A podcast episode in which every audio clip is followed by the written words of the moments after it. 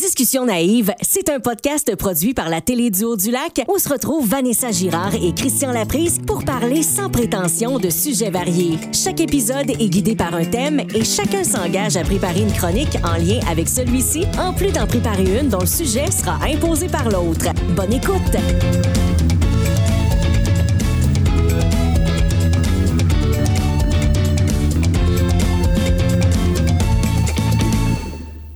Bienvenue à Discussion naïve!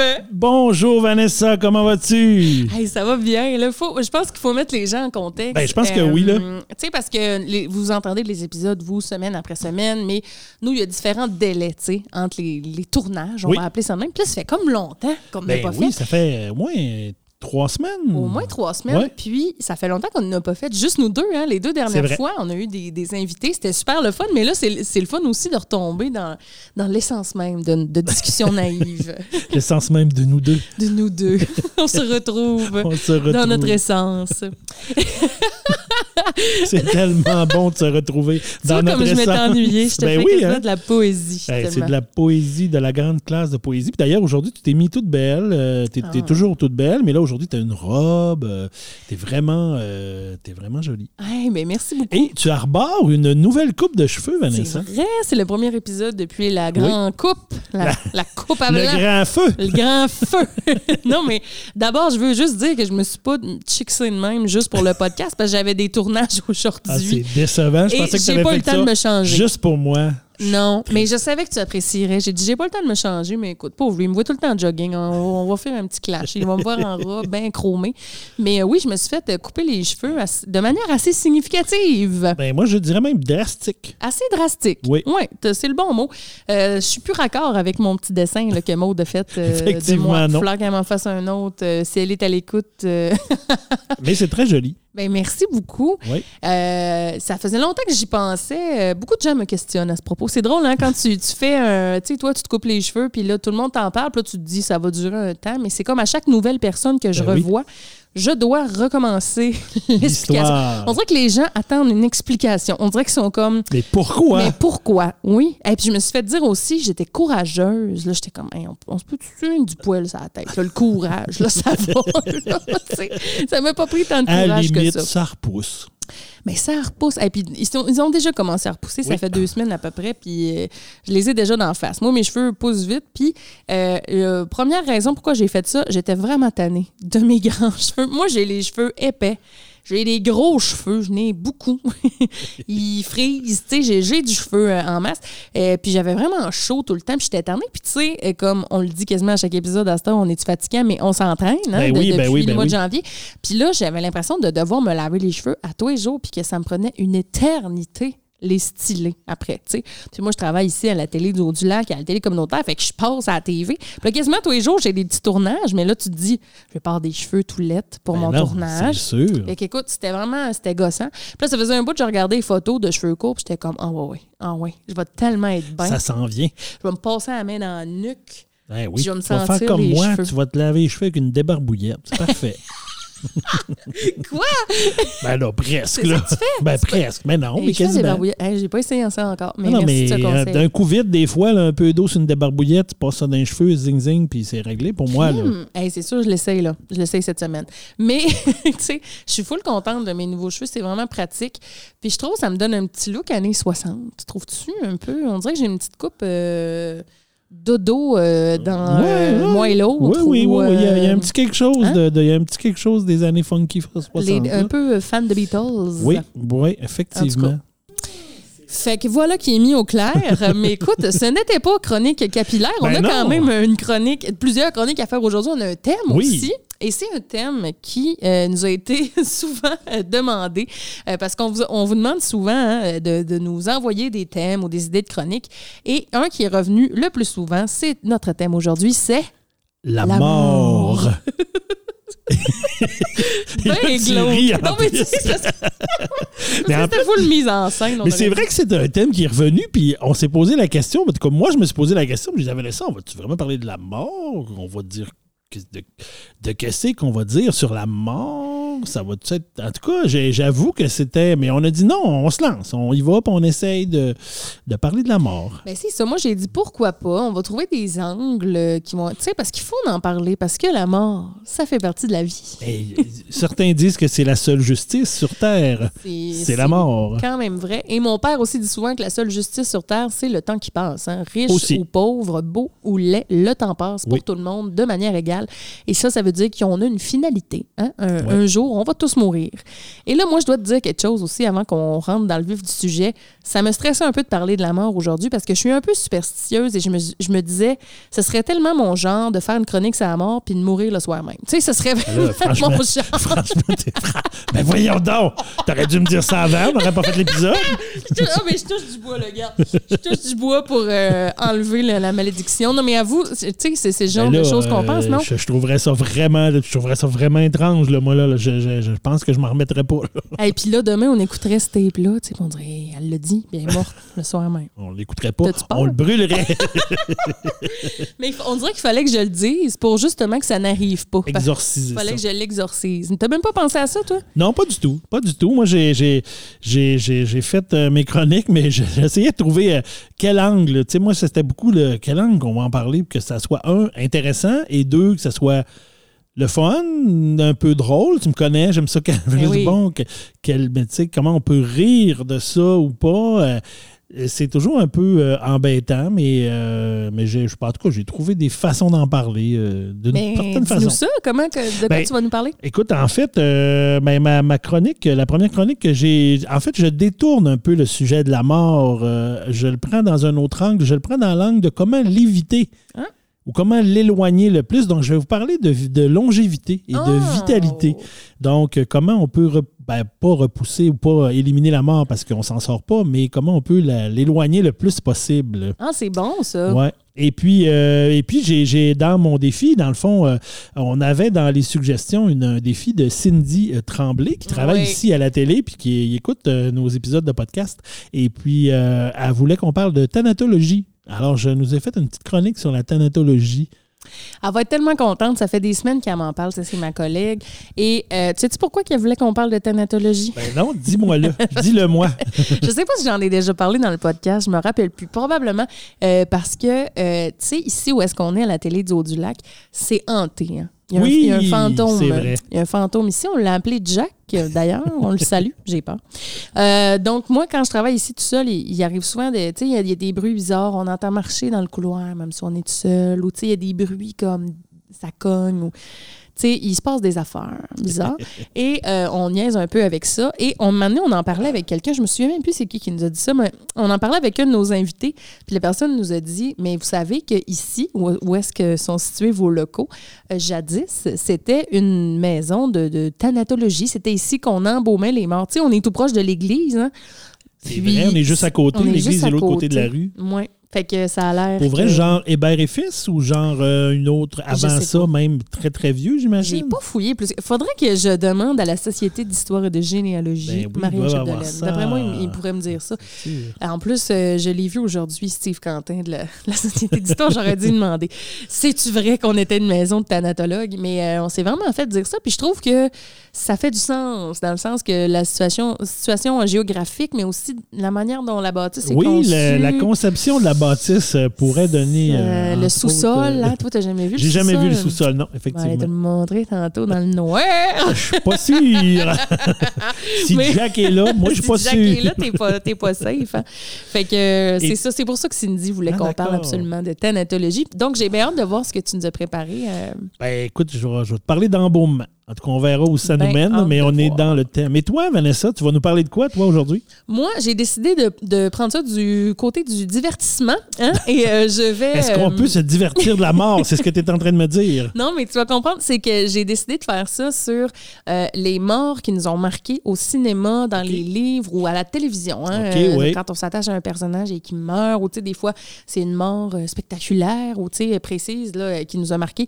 Fait que je vais te parler de ça. Puis j'ai consulté aussi les gens sur mon Facebook, comme j'aime toujours le faire, et que les gens participent toujours euh, de façon nombreuse. Je pense que j'avais 120 commentaires là, tantôt quand j'ai regardé. Oh, c'est fait que bon, ça me ça. donne beaucoup de ça me donne beaucoup de jus pour euh, vous parler de, de- des affaires populaires. Et aussi, euh, tu m'as imposé le sujet euh, des expériences de mort imminente. Oui, oui. Donc, les, les gens qui, euh, qui passent proche de la mort ou, tu sais, qui, des fois, on fait, les gens vont faire un arrêt cardiaque ou, euh, tu sais, euh, vont, vont mourir quelques secondes ou quelques minutes et quand ils reviennent, là, ils se, ils se rappellent d'avoir vécu des choses bien flyées. Puis, je l'ai pris un peu du côté scientifique parce que je me suis rendu compte qu'il y avait beaucoup d'études sur la vie après la mort. Puis, on dirait que j'avais jamais vraiment pensé à ça, mais c'est vrai, dans le fond, que c'est un des plus grands mystères Oui. de l'humanité. hein. Ben personne n'est pas. personne n'est revenu pour le dire, comme euh, dirait mon père. Oui. Donc, on va aller voir euh, ce que les gens qui disent avoir vécu ce type d'expérience euh, rapportent. Tu vas voir, c'est fort intéressant. Ah ben c'est excellent. Donc ça va nous amener des sujets de mort, mais peut-être moins morbides. En tout cas, pas trop morbides. Semi, semi-morbide. Semi-morbide, j'aime ça. on verra. Euh, ben, si ça te tente, euh, as-tu envie de commencer Ben, ça je commence, avec, OK. euh, J'y vais. Alors, euh, j'y vais. Alors, je vais j'en demande dans ma chronique.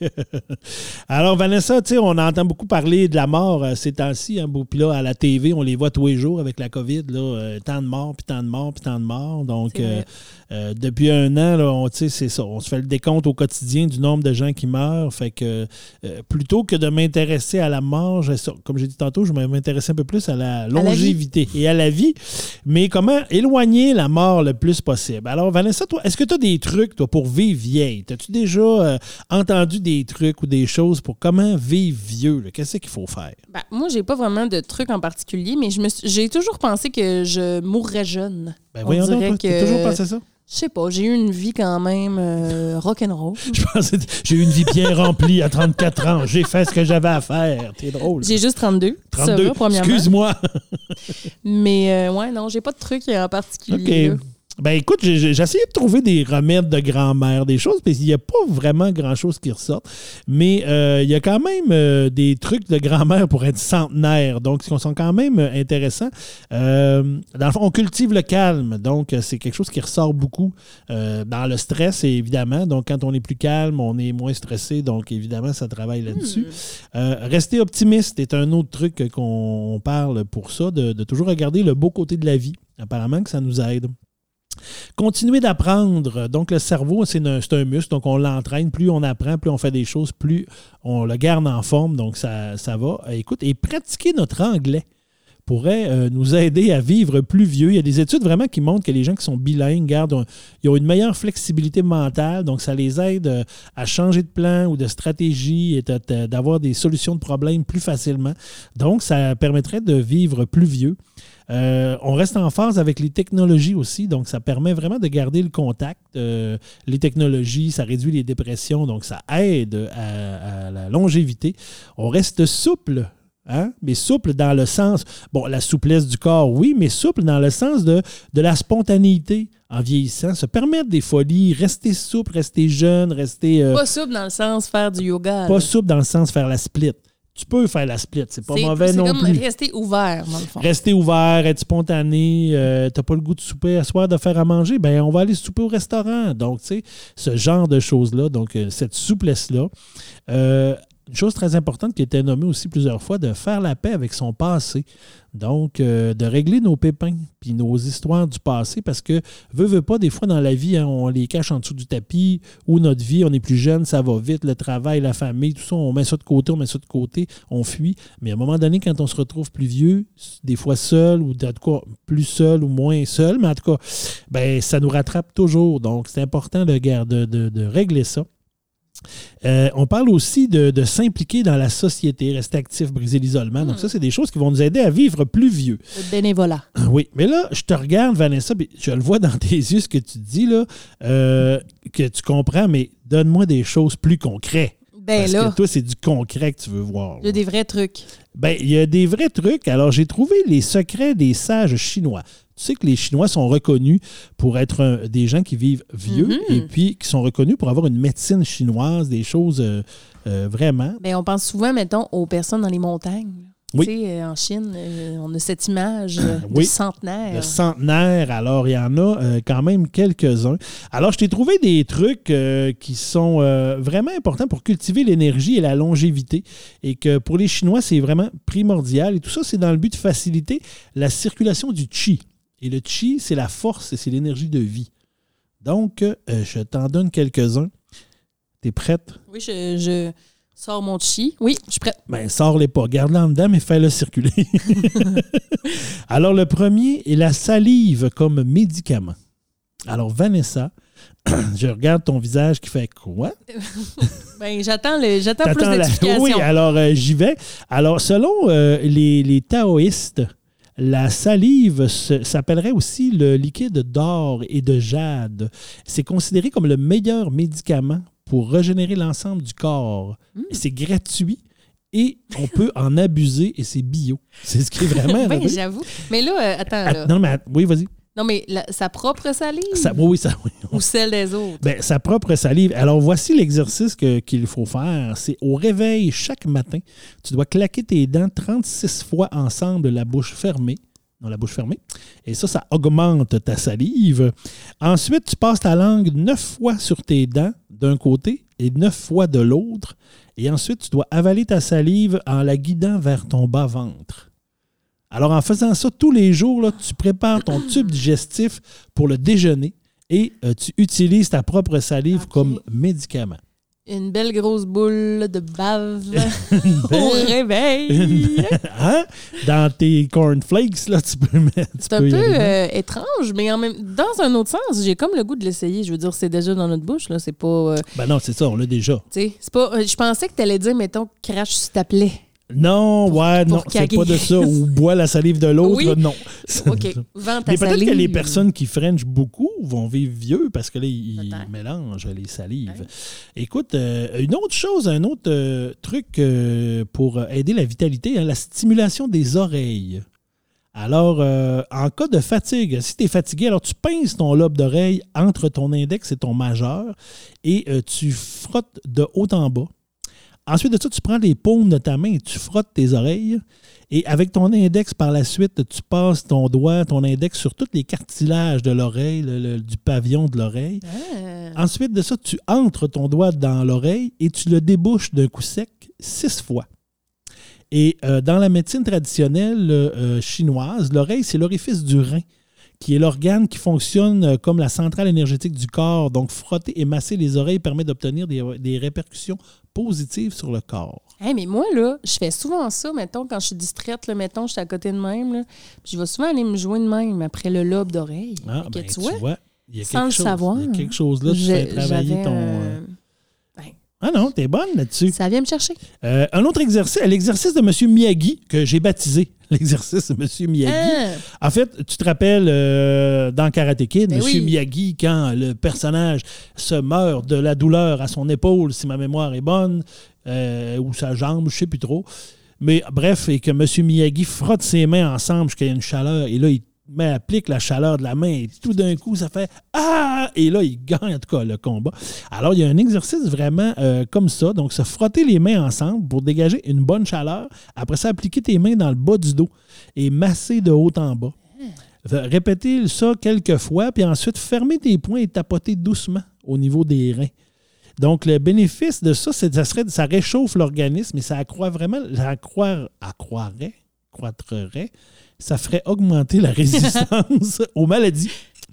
Donc, euh, ça pourrait être ça. Euh, un autre euh, truc aussi, la- l'araignée des profs de Tai Chi. Donc, euh, l'araignée au Tai Chi, on se met en équilibre sur un pied et avec l'autre pied, on fait comme donner des coups de pied, euh, comme si on voulait donner un coup de pied. Et avec la main opposée, on la secoue comme pour enlever un araignée. Et euh, on fait ça neuf fois et après ça, on change de côté. Et ça, ça lutte contre la stagnation de l'énergie. Donc, ça fait circuler l'énergie. Dans ton corps. J'observe quand même qu'il y a souvent des nombres de fois très précis. Ben, il, y a, il y a des nombres de fois précis et j'ai vu, là, je ne l'ai pas ressorti là, mais j'ai vu, il y a, les chiffres ont du symbolique euh, dans, la, dans le- la culture chinoise et la médecine chinoise. Donc, le- il y a des nombres de répétitions, neuf fois c'est telle chose, six fois c'est telle affaire. Fait que c'est pour ça qu'il y, a des- il y a des nombres de répétitions qui vont avec un peu les croyances au niveau de la répétition des chiffres là-dessus. Euh, le clap des experts du euh, Qigong. Donc, euh, un peu comme du clapping. Je ne sais pas si c'est quelque chose que tu connais, le clapping, là, quand on ferme la main là, comme un peu curvée en cuillère, là, les Ouais, doigts un peu. c'est- Puis là, on tape doucement.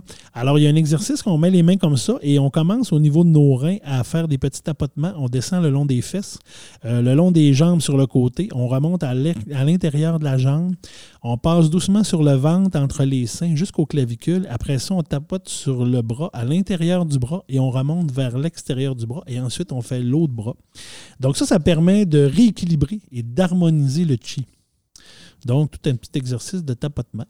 Et euh, un, petit dernier, donc la respiration du vieux sage. Donc, on le sait, hein, la respiration, c'est bon pour, euh, pour bien les choses, pour relaxer, pour le stress et tout ça. Donc, euh, au niveau de la respiration, donc coucher sur le dos, les mains une sur l'autre, sur le pubis. On inspire profondément. On maintient la relation. La relation. On maintient. Excuse-moi, j'ai dit pubis. Euh, on maintient. euh, Tu sais qu'on la- est rendu, là. on maintient la respiration. Trois secondes et on expire sept fois. Tu vois, là, on expire sept fois. Et ça, ça évacue le stress. Vanessa est morte de rire parce que j'ai fait un lapsus. Voyons, Vanessa! non, mais, mais non, là, mais c'est juste, ça me fait rire. On dirait Alors, c'est la respiration du, vieux- du vieux sage. Fait que tu vois, ça, c'est des trucs qui nous aideraient à, à vivre plus vieux et à avoir une meilleure vitalité, une meilleure énergie. Donc, à, à éloigner le plus possible la mort. Mais je trouve ça vraiment intéressant parce que ça me rappelle aussi un peu, tu sais, le, le yoga, le massage, euh, tu sais. Juste de faire ça, des fois, c'est un instant de, de méditation. Le temps que tu comptes le nombre de fois que tu te tapotes le bras, ben, que tu te frottes l'oreille, tu sais, ça, ça peut amener, je pense, une certaine paix intérieure. Ben, je pense que oui. On se recentre sur nous-mêmes Mm. aussi. On se recentre sur notre corps, sur notre énergie aussi. Donc, je pense que effectivement, ça, ça ne peut qu'être bénéfique. Puis c'est un moment qu'on prend pour soi aussi. Parce que veux pas, il faut prendre un petit peu de temps là, quand tu te tapotes tout ça, puis tu le fais neuf fois. Mm. Ben, ça prend minimalement une couple de minutes. Tout à fait. Et euh, écoute, Vanessa, ça m'a permis de regarder euh, les, euh, les personnes les plus vieilles aussi. J'ai regardé les gens qui vivent vieux. Donc, les, au niveau des records de longévité, euh, dans les trois plus personnes qui ont vécu les plus vieilles à venir à date, donc c'est trois femmes. Donc, euh, on voit que la femme, euh, souvent, on dit l'espérance de vie des femmes Ouais. est un peu plus élevée que celle des hommes.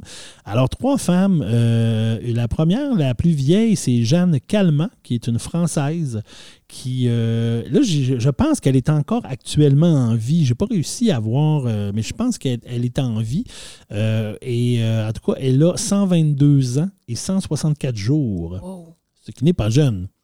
Ensuite de ça, la deuxième, Sarah, Sarah aux États-Unis. Donc, elle, elle est décédée, mais elle est décédée à 119 ans et 97 jours. Et on a euh, Kate Tanaka, qui est une japonaise et euh, qui a 117 ans et 260 jours. Et là, je, je- je me rappelle en lisant que Mme Calment, la française, elle est décédée, elle. C'est la plus vieille, mais, mais c'est Mme Tanaka qui n'est pas décédée encore qui a 117 ans et 260 jours. Et là, ça, c'est dans. Parce qu'il y a d'autres légendes, là, entre autres, il parle de quelqu'un euh, de 136 ans, mais tu sais, c'est comme pas vérifié ce- cet aspect-là. Mais ces personnes-là, on est sûr que c'est vérifié et qu'il y a des, euh, quelque chose qui nous le prouve. Mais ça doit tellement être long, vivre 120 ans, 117 ans. Ben, Imagine comment t'envoies des affaires. ben, tu vois beaucoup de choses, puis en même temps, ça dépend toujours de, de, la, de la qualité de vie, entre guillemets, que tu as rendu là. Tu si tu vis 120 ans, mais que depuis 80-85 ans, que tu as moins de qualité de vie pour toutes sortes de motifs ou de raisons, euh, Oui. tu sais, c'est sûr que c'est long. Mais si tu es quand même un peu capable d'être actif, tu as quand même un peu de qualité de vie, tu es capable. C'est sûr que souvent, on va voir les personnes, ces personnes-là, très, très vieilles, euh, souvent vont avoir des problèmes de mobilité, sont souvent en fauteuil roulant. C'est plus des personnes qui vont se déplacer beaucoup, voilà, pour probablement être capable de se lever. Mais tu sais, c'est souvent ça qu'on voit. Fait que c'est sûr que ça donne moins. euh, Tu dis, ouais, Ben, tant qu'à vivre jusqu'à parce- 122, mais euh, pas voir les 28 dernières années, c'est plate aussi. Non, c'est sûr. Puis, tu sais, ça doit être dur physiquement. Mais, tu sais, mettons que tu as toute ta tête, là, puis que tu te souviens de tout. OK, mettons, on fait une simulation. Quelqu'un naît en 1900. On va dire que tu commences à te rappeler de ta vie, mettons, euh, en 1906, mettons, quand tu as Oui. 6 ans. Puis là, tu imagines de 1906 jusqu'à 2021, comment le monde a changé. Ah non, Cette- c'est terrible. Mettons, cette personne-là aurait, se souviendrait des deux guerres mondiales, euh, de tout comment qu'on, Ouais. que c'était des, des- les villages étaient qu'on se promenait à cheval euh, comme des filles de Calais. Ah non, c'est sûr. Puis là, à cette heure, on- avec Internet, avec la réalité virtuelle, avec euh, l'arrivée de la voiture, l'arrivée de la télévision, de, on dirait, je trouve ça capoté, Ah mettons, d'être capable de se rappeler de tout ça. Tu vois tellement d'affaires, tellement de changements, comme tu dis là, c'est sûr que ça doit être un peu ça doit être intéressant, mais en même temps, ça doit être un peu étrange et tu as vu vraiment je sais pas comment ça va être, mettons quelqu'un qui naît aujourd'hui puis qui va vivre 122 ans. Tu sais, je sais pas l'évolution de aujourd'hui jusqu'en 2000 40, euh, euh, ben 2100 quelque chose. 2140. 2140, mettons. Là, chose, Fait mettons. je ne sais pas ça va être quoi l'évolution. Je sais qu'on c'est sûr que le monde va évoluer encore, mais on va-tu évoluer autant qu'on a évolué dans les 100 dernières années? Parce que ça a évolué en tabarouette dans les 100 Mais dernières années. Donc, tu sais que je sais Imagine. pas, euh, je le sais pas. Ben, j'ai- j'ai- j'ai- je je serais probablement plus- pas là pour le voir, mais Mais peut-être qu'en ce moment, il y a des gens de, 1000 de 2140 qui écoutent ce podcast, qui ont trouvé Ben, des vestiges de ce qu'on produit en ce moment. On les salue. on les salue. Puis si vous avez des trucs, ah, écrivez-nous sur Facebook. Revenez dans le temps pour nous le dire, parce que Revenez dans rendu là, le voyage dans le temps va. Je peux pas croire. Écoute, euh, et, et, euh, ben, pour finir, là, je, je t'amène sur des trucs vraiment plus concrets parce que euh, j'ai trouvé euh, des, trucs de ces personnes-là, entre autres, qui ont vécu longtemps. Donc, Jessie Gallant, qui a vécu euh, jusqu'à ben, qui à 109 ans, qui était une, une Écossaise, et jusqu'à 109 ans, elle, son truc pour vivre vieille, ça a été de se tenir loin des hommes. Elle avait dit ça dans une entrevue. Drôle, ça. Oui, elle avait dit ça dans une entrevue. Elle avait dit que les hommes étaient plus une source d'ennui qu'autre chose. Ben d'accord, ma chum. Alors, euh, on retient ça. Il y a Emma euh, Morano, euh, qui a vécu jusqu'à 117 ans, et qui disait un peu la même chose, parce qu'elle, après la fin de son mariage en 1938, elle a décidé de ne plus avoir d'homme dans sa vie. Elle ne voulait plus se faire dominer. Wow. Donc, ça a été euh, son, euh, son, son, son témoignage là-dessus. Euh, Jeanne Calment, qu'on dit tantôt, euh, 122 ans, qui est une des plus vieilles, elle, faire du sport, un verre de Porto par jour et deux cigarios par jour. C'est vrai, elle fumait. ouais, alors c'était Eh son, ben. c'était ses trucs. Euh, Suzanne Mochat, 116 ans, une américaine. Susanna, excuse, euh, une américaine. Elle, quatre tranches de bacon, euh, deux œufs et du gruyot tous les matins, Mais surtout une énergie positive. S'entourer d'amour et d'énergie positive, c'est la clé. Ben, Comme on disait un peu tantôt. Et- Être heureux, je pense être que heureux. c'est ça. Le... Ouais. Ben, moins stressé, être heureux, être bien, dans Bien le manger, positif. bouger, oui, tout ça, mais Bien pas en faire une folie. Bien manger, du bon bacon. Du bon bacon tous les matins. Hein? Bien, on dit que le bacon, c'est pas bon. Et Kane euh, Tanaka, qu'on a parlé tantôt, 117 ans, donc elle, elle a dit que les bonbons et le soda l'avaient maintenu en bonne santé pendant des années. Écoute. Alors, Vanessa, si tu veux vivre longtemps et rester en forme, oui, tu peux prendre des meilleures habitudes de vie, mais tu peux aussi écouter toutes ces doyennes du monde, rester célibataire en mangeant deux œufs bacon le matin, un verre de vin et deux cigarios, ça devrait bien aller. Je suis bien parti, moi, vivre jusqu'à 200. Alors, c'est ça qui termine ma chronique sur la longévité. Que j'ai quand même fait dans un temps raisonnable, je tiens à souligner parce que Vanessa, on n'a pas parlé.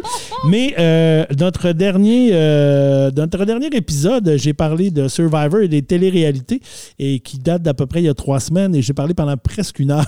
Donc, euh, Vanessa Ouais. m'en parle encore. Alors, Ben, cette semaine, j'ai tellement dit. parlé longtemps qu'il a fallu qu'on le mette en deux parties. Et voilà. Alors, j'ai dit, ah ouais, tu m'écœures avec ça, ben mes prochaines vont être plus courtes. Ben, je te félicite pour ton effort. Et euh, j- aussi, d'ailleurs, j'ai fait un effort pour essayer de faire ça. Mais c'est parce que c'est tellement le fun de jaser, tu sais. Hein? Ben, c'est le fun. euh. on s'emporte. Ben oui, on vient qu'on s'énerve, on, on parle. C'est ça. Mais c'était super intéressant hein, sur la longévité. Moi, c'est un sujet qui m'a toujours euh, assez fasciné. Je sais pas si c'était comme moi, mais moi, là, quand j'étais plus jeune, j'aimais bien ça, emprunter à la bibliothèque le livre des records Guinness. hein. Oui, c'était comme ben des oui. gros livres, puis il était intéressant. Il y avait souvent une couverture spéciale. euh, puis moi, j'aimais bien ça, emprunter ça, puis Ouais. regarder. Puis il y avait tout le temps ça, les personnes les plus vieilles. ou euh, Puis euh, ça, ça m'impressionnait bien, bien gros quand j'étais jeune. vraiment, ouais, c'est vraiment le fun. Puis, tu sais, quand on est jeune, on voit ça tellement loin. Ouais. Ça, peut-être qu'un jour, on en reparlera dans un autre épisode, mais on voit ça tellement loin. Puis aujourd'hui, je fais comme, hey, c'était pas si loin que ça, hein, parce que je suis rendu comme à 50. La moitié de fête euh, envers la centaine. Oui, la moitié faite vers le centenaire, alors euh, j'essaie de continuer. T'es tout jeune encore. Ça veut dire que toute ta vie que t'as faite, faudrait que tu le refasses une deuxième fois en temps Ouais. pour avoir 100 ans. Ben oui, je vais essayer de la faire euh, mieux, parce que, tu sais, si on fait comme eux autres, ils disent, les madames, là, hein, qu'il faut aller euh, de l'avant, être positif, puis tout. Fait que je vais dire, moi, repartir ça. Je repars. Je repars. Ah je ouais. redécolle. Je redécolle ça. Let's 50, go. je redécolle. Mets, le chro- mets le chrono à zéro, je repars. Mais penses-tu que tu vas vivre vieux? C'est-tu quelque chose à laquelle tu penses des fois? J'essaie de pas trop penser à ça. euh, je, je, je sais pas. Puis, tu sais, je l'ai déjà dit, j'ai eu certains problèmes de santé euh, dans les dernières années. Ça, ça m'inquiète toujours un peu parce que, bon, c'est mon cœur qui me fait certaines Ouais. petites folies des fois. Euh, si c'était mon genou, ça me stresserait moins. Mais le cœur, je trouve ça un peu plus tannant. Mais, euh, mais je, je, je pense pas trop à ça. Parce que c'est quelque chose qui. euh, j'ai pas nécessairement peur de la mort. Mais c'est sûr que je la veux le plus loin possible. Puis quand je pense trop à ça, je viens euh, trop euh, triste. Genre, ben pas triste, mais tu sais, je me dis, je veux pas penser à je pourrais pas voir mes petits-enfants, voir mes filles grandir. Tu sais, je veux pas aller dans ça parce que là, ça me rend trop, ça me rend trop triste. Mais en même temps, tu serais juste plus là. Tu sais, peut-être que tu sais, Ouais. ce serait pas si triste que ça. tu serais même pas là pour être triste. Non, mais je le sais, mais j'espère que ça rendrait au moins deux, trois personnes tristes. Mais là, c'est sûr. J'espère quand même. Moi, je Mais euh, non, c'est pas quelque chose à laquelle je, je pense beaucoup pour l'instant. J'avoue que mes, mes- mes petits problèmes de santé, des fois, me, me stressent un peu là-dessus, mais euh, sinon, euh, c'est quand même bien contrôlé, puis ça va bien, puis tout ça. Fait que j'essaie de pas trop penser à ça pour le Je moment. comprends. Mais moi, des fois, je pense à ça. Je me dis, mettons, tu sais, moi, j'ai pas d'enfant, j'ai pas de conjoint. Je me dis, mettons que si je mourais, tu sais, que- qu'est-ce que les gens feraient avec mes affaires? Tu sais, un moment donné, il faudrait que les gens viennent vider mon appartement. Qu'est-ce qu'ils Ouais. feraient avec mes affaires? Ils jetteraient dessus? tu sais? Est-ce qu'on me jugerait sur le contenu de mes commandes? Est-ce qu'on trouverait euh, des affaires compromettantes? Euh, je sais pas. Qui ferait ça? Mes parents? Ben, probablement ta famille. Ils viendraient ramasser mes, mes cochonneries. Ben, comme ça se fait dans toute bonne famille, quand quelqu'un décède, c'est la famille habituellement qui vient puis qui, qui fait ce- cette, euh, cette affaire-là là, de, de- de vidage, cette étape-là, je vais dire. là, Ah, mais tu sais, là, ça, là, moi, mon ami Louis, que tu connais Oui. un peu, euh, m'a justement parlé de ça la semaine passée, puis je trouvais, ça m'a un peu frappé ce qu'il me dit, parce que il disait qu'il avait aidé ses parents à vendre des affaires qu'il y avait chez eux, puis à se débarrasser de, du stock. Fait que là, j'étais comme, ah, ouais, tu sais, t'as fait ça. Il dit, ben, il dit, je commence à penser à ça. Il dit, d'un coup que mes parents meurent, c'est moi qu'il faut falloir qu'ils vident la maison. j'étais comme, oh my God, tu sais, c'est vrai, qu'est-ce que tu fais Ouais. avec ça une fois qu'un proche décède? Tu sais, ça Ouais. doit être. euh, parce qu'il y a des personnes autour de moi qui sont décédées, mettons, mes grands-parents. Fait que, tu sais, oui, j'ai vu un peu, mettons, mes parents, mes oncles, mes tantes euh, vider des maisons, etc. Mais c'est toute qu'une affaire, là. Tu sais, sais pas, je pensais à ça l'autre fois. Qui prendrait mes affaires? Ben, écoute, moi, euh, c'est moi j'ai pas pas été en, contact beaucoup avec la mort. euh, tu sais, dans mes parents sont encore vivants, euh, mes frères, mes soeurs, ma soeur. dans ma famille élargie même, oui, il y a des gens qui sont décédés, mais tu sais, c'est pas on c'est pas il n'y en a pas en grand nombre. J'ai pas été confronté beaucoup à ça à date. Fait que je me, suis- me- me considère toujours chanceux. Je me suis toujours considéré chanceux parce que je vois des gens autour de moi que je connais qui ont perdu des êtres chers euh, quand ils étaient plus jeunes ou des gens comme ça. Puis là, je me dis, crime, euh, moi, je me considère chanceux. J'ai pas eu à vivre ça. Mais, euh, mais c'est quand même- quelque chose de, de- ça doit être particulier. Le, le vidage aussi de la maison, comme tu dis, là, de cette étape-là. C'est une étape. En même temps, j'imagine que ça fait partie aussi du deuil un peu au travers de, de la vie et tout ça. Mais je t'ai jamais raconté. Je t'ai déjà raconté mon anecdote de vidage de maison de quelqu'un qui est décédé? Mais je pense pas. Non, écoute, je fais ça vite. Ben, vas-y, on a le temps. Euh, la- la- je t'ai déjà parlé, je pense, je ne sais pas si je n'ai parlé ici, mais de la grand-mère de, de- de la mère de mes enfants là, qui a vécu euh, ces dernières années de vie avec, euh, avec euh, ma belle-mère, en fait, à l'époque, que j'ai connu beaucoup euh, à ce moment-là. Et puis, euh, quand je ne sais plus si c'est c'est- c'est- c'est pas quand elle est décédée, mais quand elle est venue vivre chez ma belle-mère, donc elle, elle a- dans le fond, ils ont, ils ont fait comme le tri de, de- de ce qu'il y avait dans l'appartement, là, ses enfants à elle sont allés, puis là, bon, puis là, ben, ah, moi, je prends ça, puis moi, je prends ça, puis moi, parce que là, elle avait, il y a plein de choses qu'elle avait plus besoin. Mhm. Et à un moment donné, ils ont mis euh, la- sa vieille planche à repasser euh, au chemin, au vidange, parce qu'elle était maganée. Puis là, il y a, il y a une, mon oncle, ma tante, qui a sorti ça, il a mis ça dehors au vidange. Et ma belle-mère a fait, hey, la planche à repasser. Et moi, à cette époque-là, je partais en appartement avec ma conjointe. Et puis là, j'ai comme fait, euh, écoute, je, je, je vais. je- puis ma belle-mère a fait, hey, ils n'ont pas, ils n'ont pas de planche à repasser. On ramasse la planche à repasser. Parfait. Fait qu'écoute, moi, j'ai repassé du linge sur cette planche à repasser-là longtemps. À un moment donné, la grand-mère est décédée. Et plusieurs années après, euh, c'est, si ma mémoire est bonne, c'était à notre premier enfant où euh, la semaine du baptême de notre premier enfant, la, la planche était vraiment maganée. Ouais. La housse était excessivement maganée. Et là, on avait décidé de changer la housse. On avait acheté une housse neuve et on a changé la housse. Et en changeant la housse, on a, ben, ma conjointe avait trouvé 160 dollars un puis 3,20, écoute, bien étampé entre les, entre, les, entre les couches de tissu et bien repassé. On s'entend, ça devait faire au moins 5-6 ans que nous autres, on repassait dessus, puis ça avait sûrement repassé avant. Donc, probablement que soit elle, soit son conjoint avait caché, parce qu'à l'époque, hein, les personnes âgées, les banques, ces affaires-là, Ouais, cachaient souvent de la, de cachaient l'argent. Et on avait trouvé euh, la semaine, écoute, si ma mémoire est bonne, c'est la semaine qu'on baptisait. On a, en fait, on a toujours dit que c'était le cadeau de la grand-mère qu'on avait connue. Qui, cette semaine-là, nous, on trouve ça 160 Oh. pièces. Écoute, on a dit, C'est le cadeau à Germaine qu'elle nous donne. Alors, c'était, euh, mais tu sais, dans le vidage de Oh. maison, puis c'est ça, cette, planche à repasser-là partait au chemin, au vidange, mais Mm. alors on va la ramasser. Puis nous, écoute, euh, on était étudiants à Montréal, on a manqué d'argent au temps, avoir su, on aurait juste ouvert la planche à Avoir repasser. su. Ah, On mais aurait je trouve pu se faire. Tu sais, c'est arrivé au bon moment. C'est parce qu'il fallait que ça Oui, arrive. ben, là. tu sais, c'est là que tu dis, c'est-tu un signe? Elle était décédée, euh, elle nous aimait beaucoup. Donc, tu sais, on a dit, c'est ça, c'est un signe. Elle nous Clairement. envoie un signe pour que ça arrive dans cette semaine-là. Clairement, moi, je suis tellement euh, croyante de ça, là, les signes, les affaires, tu sais, parce que je vais t'en parler un petit peu plus en détail tantôt dans ma chronique imposée, là, de, mais de la vie après la Oui. mort et tout ça, là, on s'en reparlera tantôt, mais clairement, c'est un signe euh, de Ben, germaine. écoute, on a toujours dit que c'était un signe de germaine. Alors, on va passer maintenant à ma chronique que Oui. j'ai choisi de, de faire. Je, je vais t'a- je vais être honnête avec toi. Je pense que c'est la fois que j'ai le moins préparé d'affaires pour une chronique parce que euh, je voulais juste qu'on on parle ensemble de, des morts de nos personnages ou des, des, des choses, des, des gens qu'on aimait à la télévision ou au cinéma ou dans les livres qui sont décédés parce que je trouve que c'est une émotion tellement forte. Est-ce que ça t'est déjà arrivé de pleurer en lisant un livre?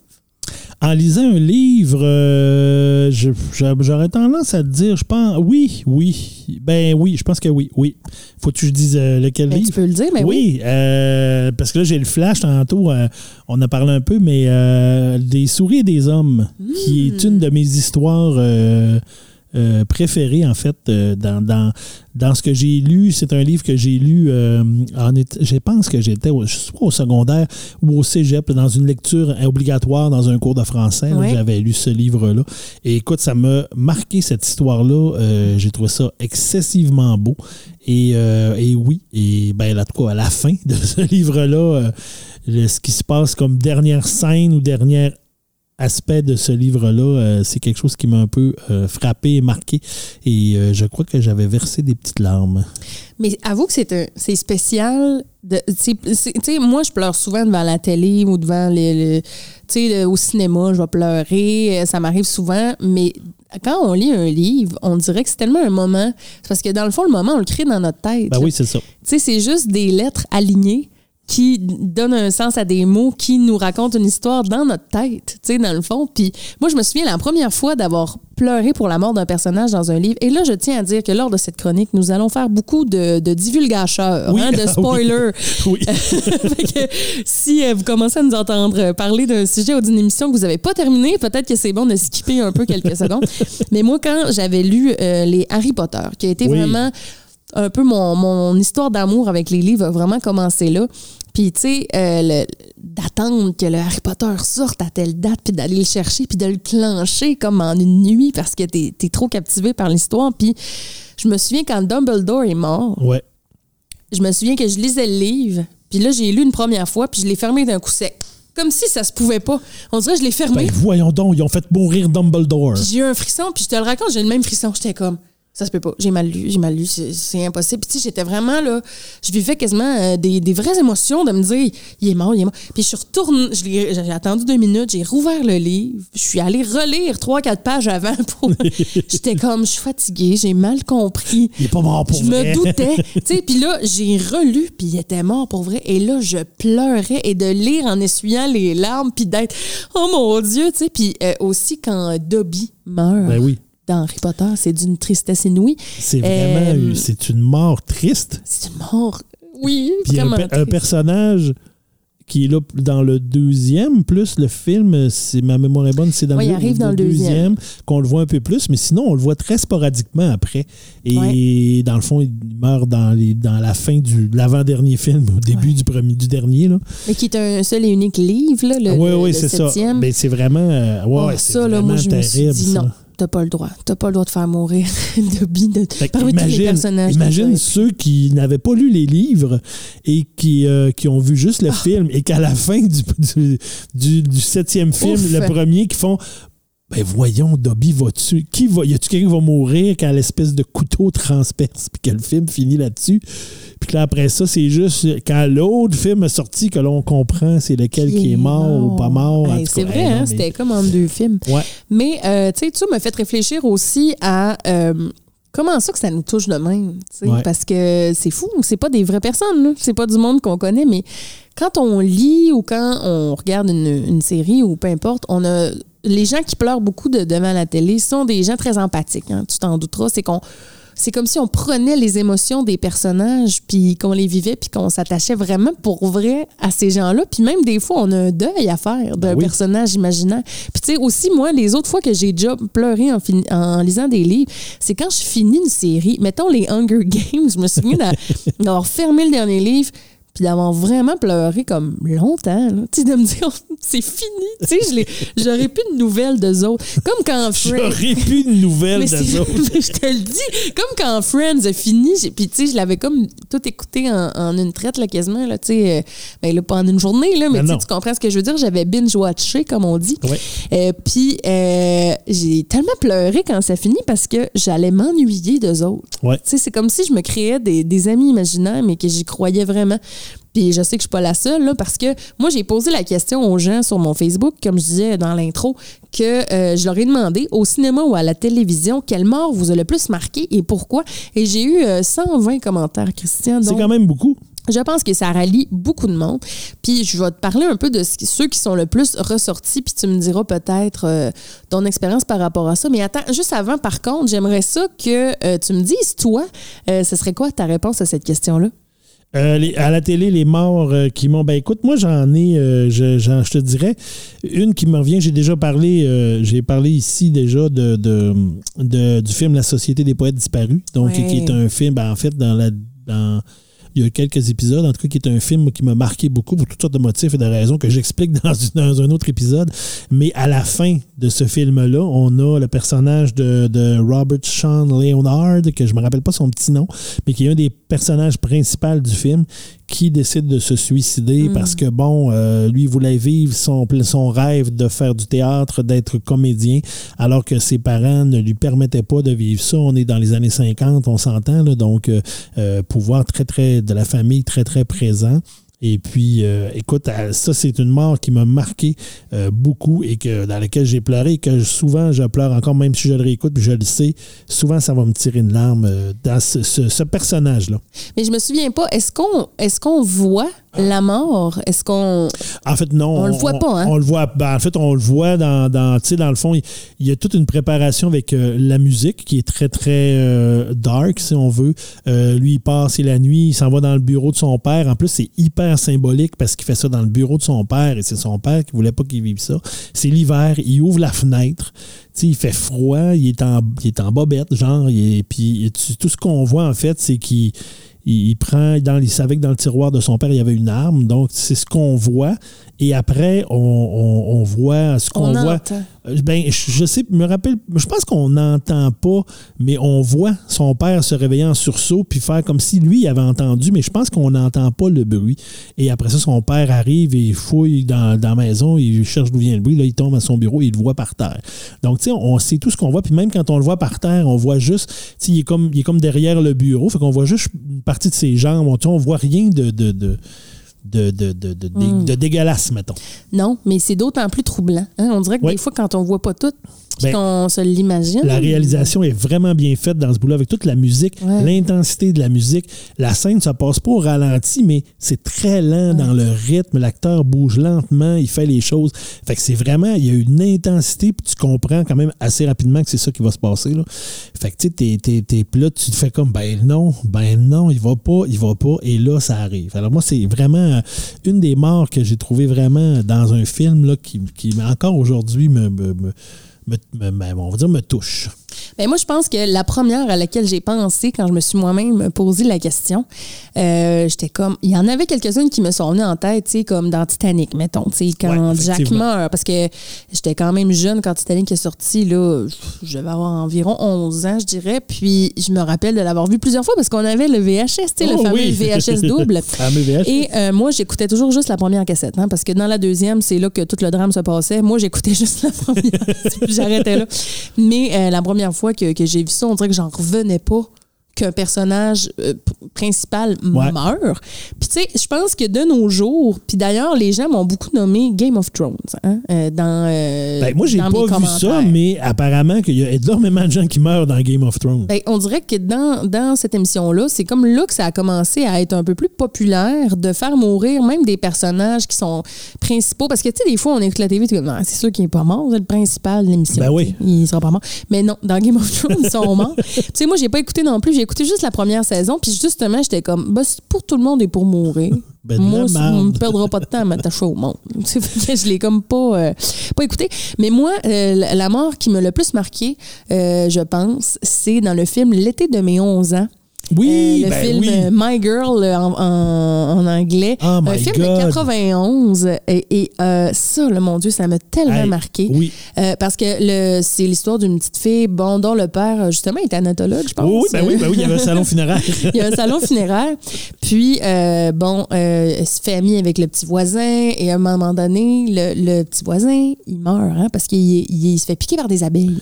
Puis, il était allergique. Puis là, il décède. Ouais. Donc, il est exposé dans la maison de la petite fille parce que c'était comme chez elle le, le salon funéraire et là il y a la fameuse scène où puis elle est brillante cette actrice là dans cette scène là pour Elle une est petite tout- elle est très jeune, là. super jeune elle s'appelle euh, Anna Chklomsky Oh, Euh, elle n'a pas fait nécessairement beaucoup de choses après mais c'était un rôle extrêmement marquant Ouais, ben, elle doit avoir 11-12 ans, là. Elle est très, à peu très près, elle c'est l'été de mes 11 ans, donc Ben, je pense qu'elle doit être aux 11 ans. alentours de ces âges-là. peut-être que l'actrice n'avait pas 11 ouais, ans, là, mais sûrement qu'elle n'était pas loin parce que. Elle, elle veut pas trop y aller Mm. au funérail, puis à un moment donné, pendant euh, que le, le curé est en train de parler, elle rentre dans la pièce, puis elle va voir le corps de son ami, puis là, elle le regarde, puis là, elle dit, ils ont pas mis ses lunettes, parce qu'il y avait des lunettes, le petit Il garçon. verra pas. Puis elle dit, il faut rien sans ses lunettes, mettez-y ses lunettes, puis là, elle se met à pleurer. Gars, je te le compte, j'ai le Ah poil non, écoute, drette c'est vrai. J'avais pas pensé.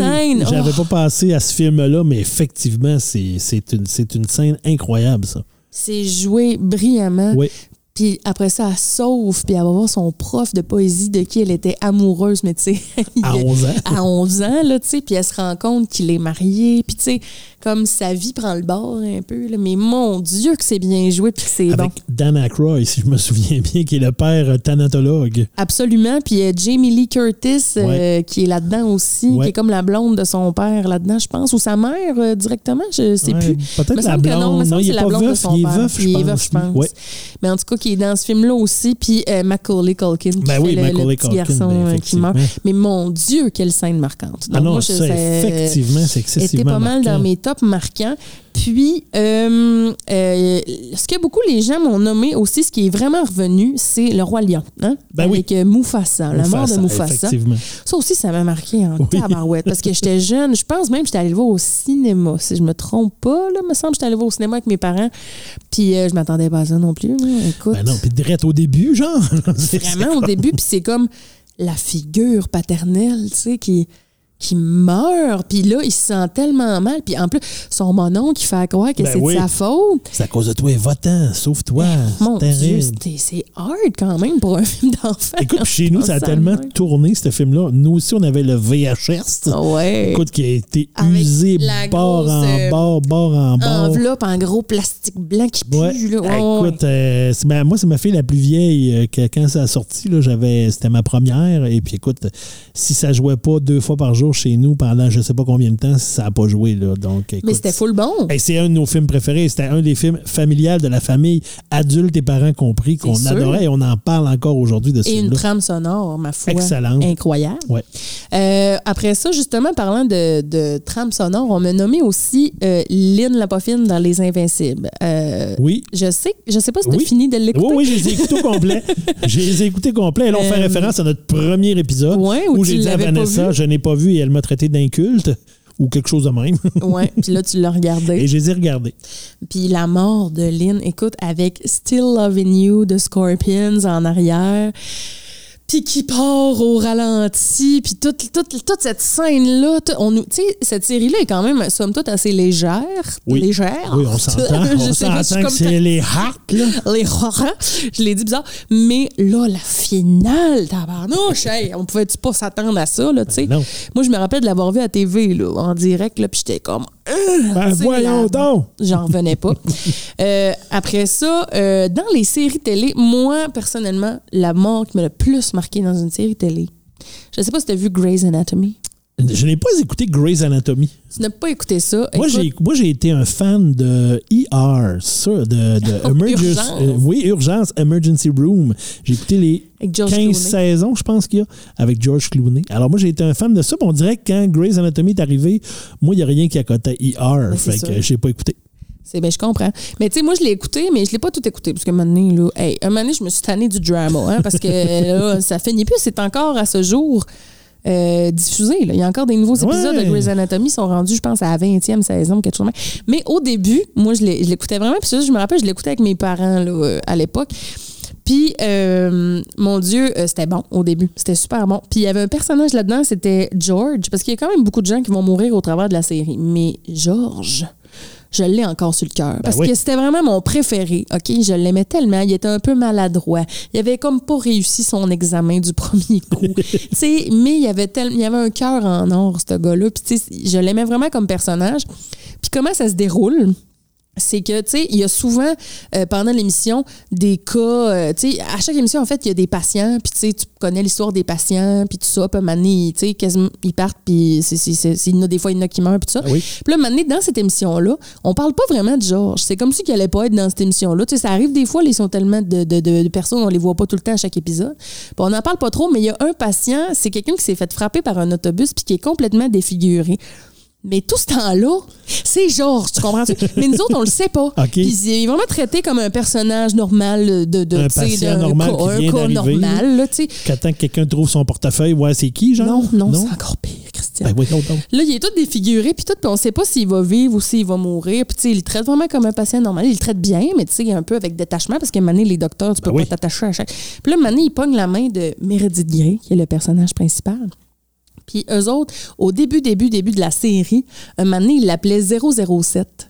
Euh, pourquoi il l'appelait même déjà? Je pense que c'est parce qu'il avait tué un patient. C'était le premier à avoir tué un patient, puis il l'appelait 007. Ça va bien?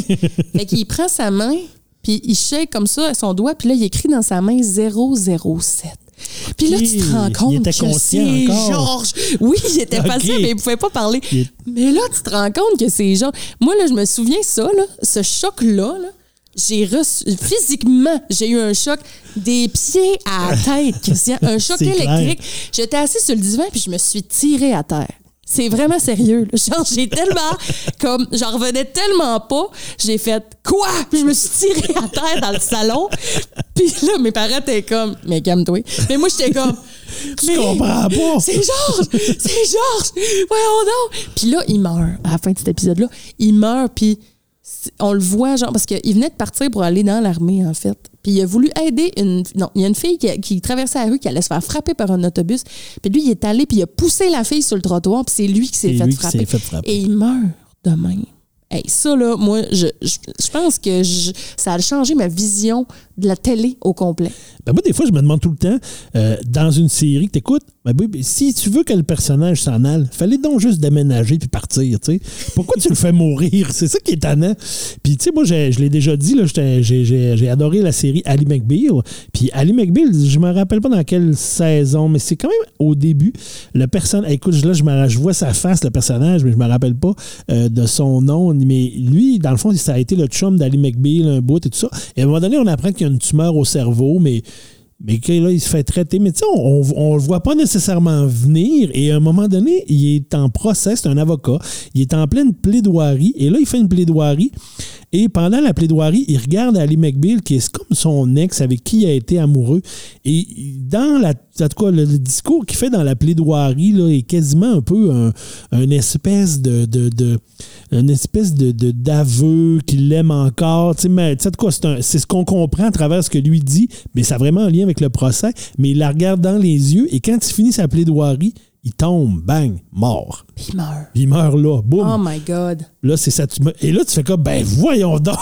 Et là, tu fais, ben c'est ça. Moi, c'est toujours, ben oui, mais pourquoi il n'a pas juste déménagé s'il y avait d'autres projets de série télé, il voulait plus faire ça ou son contrat était brisé? Il est pas Je ne obligé sais de pas quoi, mourir. il n'est pas obligé de mourir. Fallait que partir en Californie. Mais c'est tellement plus dramatique. Ben oui, hein, j'imagine. euh, Et euh, d'autres réponses populaires dans Oui. la question que j'ai posée aux gens, euh, c'était beaucoup des animaux. Hein, euh, les fameux films de chiens. Ben On oui. sait que le chien meurt. Hein? Ben oui. Euh, Marley et moi, c'est revenu plusieurs Ouais. fois. Euh, Hachi. Hachi. On peut-tu parler d'Hachi? On peut-tu parler en parler une seconde? mais le chien, pas- il meurt pas dans Hachi. Non, le chien non, mais le, son maître, oui. Ben oui.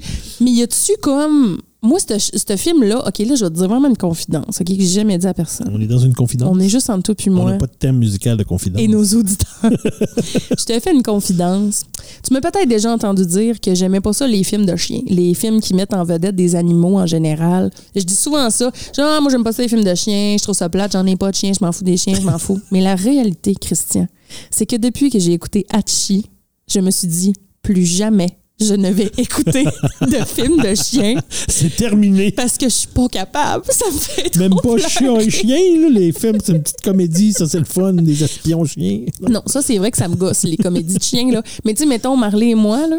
Puis euh, ces genres la de série films-là. des là, Toby, là, où il joue au volleyball, où il joue, il fait des sports, non? Plus jamais. Moi, c'est le dernier film de chien que j'ai écouté. C'est Hachi. Ça m'a tellement brisé le cœur que je me suis dit non, plus jamais.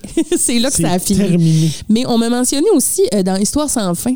Euh, tu, tu te souviens Oui, de, de hey, ce mon? Dieu, c'est vieux, Histoire sans fin. Euh, c'est quand même assez vieux. Euh, Arta- Artax, le cheval, qui meurt Ouais. dans les marais, parce qu'il traverse une espèce de marais, puis c'est les marais de la tristesse, je pense, ou du désespoir, ou quelque chose. Ouais. Comme si t'es triste, tu sombres dans le marais. Puis le petit gars, il se force pour avoir des pensées positives, mais c'est son cheval qui se naille. le cheval était triste, Christian, tout ce temps-là. puis là, il On meurt. ne sentait pas la souffrance du cheval, c'est ça que tu étais en train de me dire. C'est tellement triste. Fait que tu vois, euh, j'ai eu vraiment beaucoup de réponses variées. Il y avait des trucs un peu plus québécois. On m'a parlé deux fois du film L'Audition avec euh, Luc Picard. As-tu déjà vu Non, je l'ai pas vu l'audition. T'as pas vu Ben l'audition? Moses Hey, ça encore une non, fois. mais pour vrai, mets ça sur ta liste. Faut que tu vois ça. C'est- Si je me trompe pas, c'est même produit par Luc Picard. C'est lui qui, qui tient le rôle principal. Ah, je veux même pas te le raconter. Ah non, je veux que raconte-moi le voir. si je veux que t'ailles le voir. mais ceux qui l'ont vu vont comprendre. Oh my God. La finale de ce film-là. Mon Dieu, j'ai le goût de pleurer juste à y penser. Puis en terminant, un autre film qui m'a été nommé plusieurs fois, c'est La vie est belle. Ça, t'as sûrement déjà vu ça. Ben non, je, Non vraiment, hein, je, je, je, suis pas bon dans tes affaires. Arrête, mais c'est pas que t'es pas va, bon, falloir que tu, inculte. va falloir que tu me parles de tes films avant, que je les écoute que avant de écoutes. venir. Mais c'est pas grave que tu l'aies pas vu. euh, Ça fait pas de toi une personne euh, pas bonne ou non, c'est inculte. juste que avec euh, Roberto Bedini, là. Mais c'est juste que toi, tu dois connaître plein d'affaires que moi, je connais pas. Tu je veux dire, c'est juste moi qui te parle de mes affaires. C'est normal, mais euh, à la fin, il y a un personnage qui va se faire exécuter et il fait comme le niaiseux. Il fait rire son fils. Ah, mais ça, j'ai vu. J'ai, Ça, où vu ça? Non, mais je l'ai pas vu, mais je l'ai lu. Non, non, j'ai lu. Je pense, en, en- en faisant des recherches sur la mort, j'ai lu cette histoire-là qui faisait des niaiseries comme pour laisser une belle image à son Oui. enfant là, qu'il voit. Là. Ouais. Oh, c'est beau. Hey, toute cette discussion m'a donné vraiment des frissons. c'est bon. Moi, une que je t'ai pas, que je t'ai pas parlé, mais que, qui m'a vraiment marqué, euh, c'est dans le film Le Sixième Sens. As-tu vu le, Oh, le Sixième Sens avec. Bruce Willis? Certain. Où tu l'écoutes tout le long, puis à la fin, tu fais Ben voyons donc! Quoi? Il est mort! Il a ta mort! Il est à mort tout le long! Alors, ça, C'est bon, ce moi, c'est un de mes films préférés et c'est vraiment un film qui m'a marqué euh, parce que moi, j'aime ça dans ma tête quand j'écoute un film. Je suis tout le temps en train de- d'essayer de, deviner la fin. là. Moi, je suis mal avenant pour ça. Puis celle-là, je l'ai zéro vu venir. Alors, quand, Oh, quand c'est arrivé, j'ai fait Ah ben, hein. tabarnouche! Parce que là, maintenant, on en parle, puis tu sais, c'est comme rendu, c'est culte, là, on le sait. On oui, sait on mais sait, c'est un film à- de à l'époque, on ne savait pas. 1992-93, Et- genre. là. Moi, j'ai une anecdote avec ce film-là. J'ai-tu le temps? Ah, non, le le Je fais ça vite. Je fais ça vite, elle n'est pas longue. Un moment donné, on était en vacances à Québec avec euh, mes parents puis mes sœurs. Puis là, on se loue une chambre d'hôtel. Puis là, le lendemain, on voulait aller aux Galeries de la Capitale, tu sais, hein, Ben faire oui, des manèges, puis euh, magasiner. Le classique. Puis le soir, à l'hôtel, à la télé, c'était le sixième sens. Oh. Mais tu sais, on était quand même assez jeunes, mais euh, on, tu sais, mon père, il nous met ça. Là, on, on écoute ça. Ça va être bon. même. Ça va être bon. Puis je pense, on pensait que ma petite sœur endormait, je pense. Puis on était en train d'écouter ça. Puis un moment donné, dans le film, il y a comme une cycliste décédée. Oui. Tu te souviens? Ben oui. Elle a le casque de vélo, euh, tout croche à la tête. Puis elle fait comme apparaître dans la fenêtre de, Du- du- de de, l'auto. de char. Puis tu fais comme un saut. Puis ma petite sœur, elle dormait pas finalement. Fait que là, elle a comme vu ça, puis elle s'est mise à pleurer. Tu sais, ah, elle a vraiment crié, puis elle pleurait. Puis nous autres, on s'est mis, tu sais, en tant que grande sœur. Évidemment. Elle la niaisait avec ça, hein? T'as eu peur, tu sais. Puis là, on la niaisait. Puis là, avant qu'elle se couche, on, on l'écœurait avec ça. Ton ami en bicycle. tu sais, on faisait exprès. Le lendemain, OK, on va aux galeries de la capitale. puis là, euh, ma soeur avait absolument faire le, le petit train, là, le- Oui. la montagne russe. Puis moi, j'étais quand même assez vieille, mais euh, ma mère a dit, ben là, vas-y avec. Fait que là, je suis comme, OK, je m'en fous, moi, de ça, je suis tellement cool, mais OK, je vais y aller.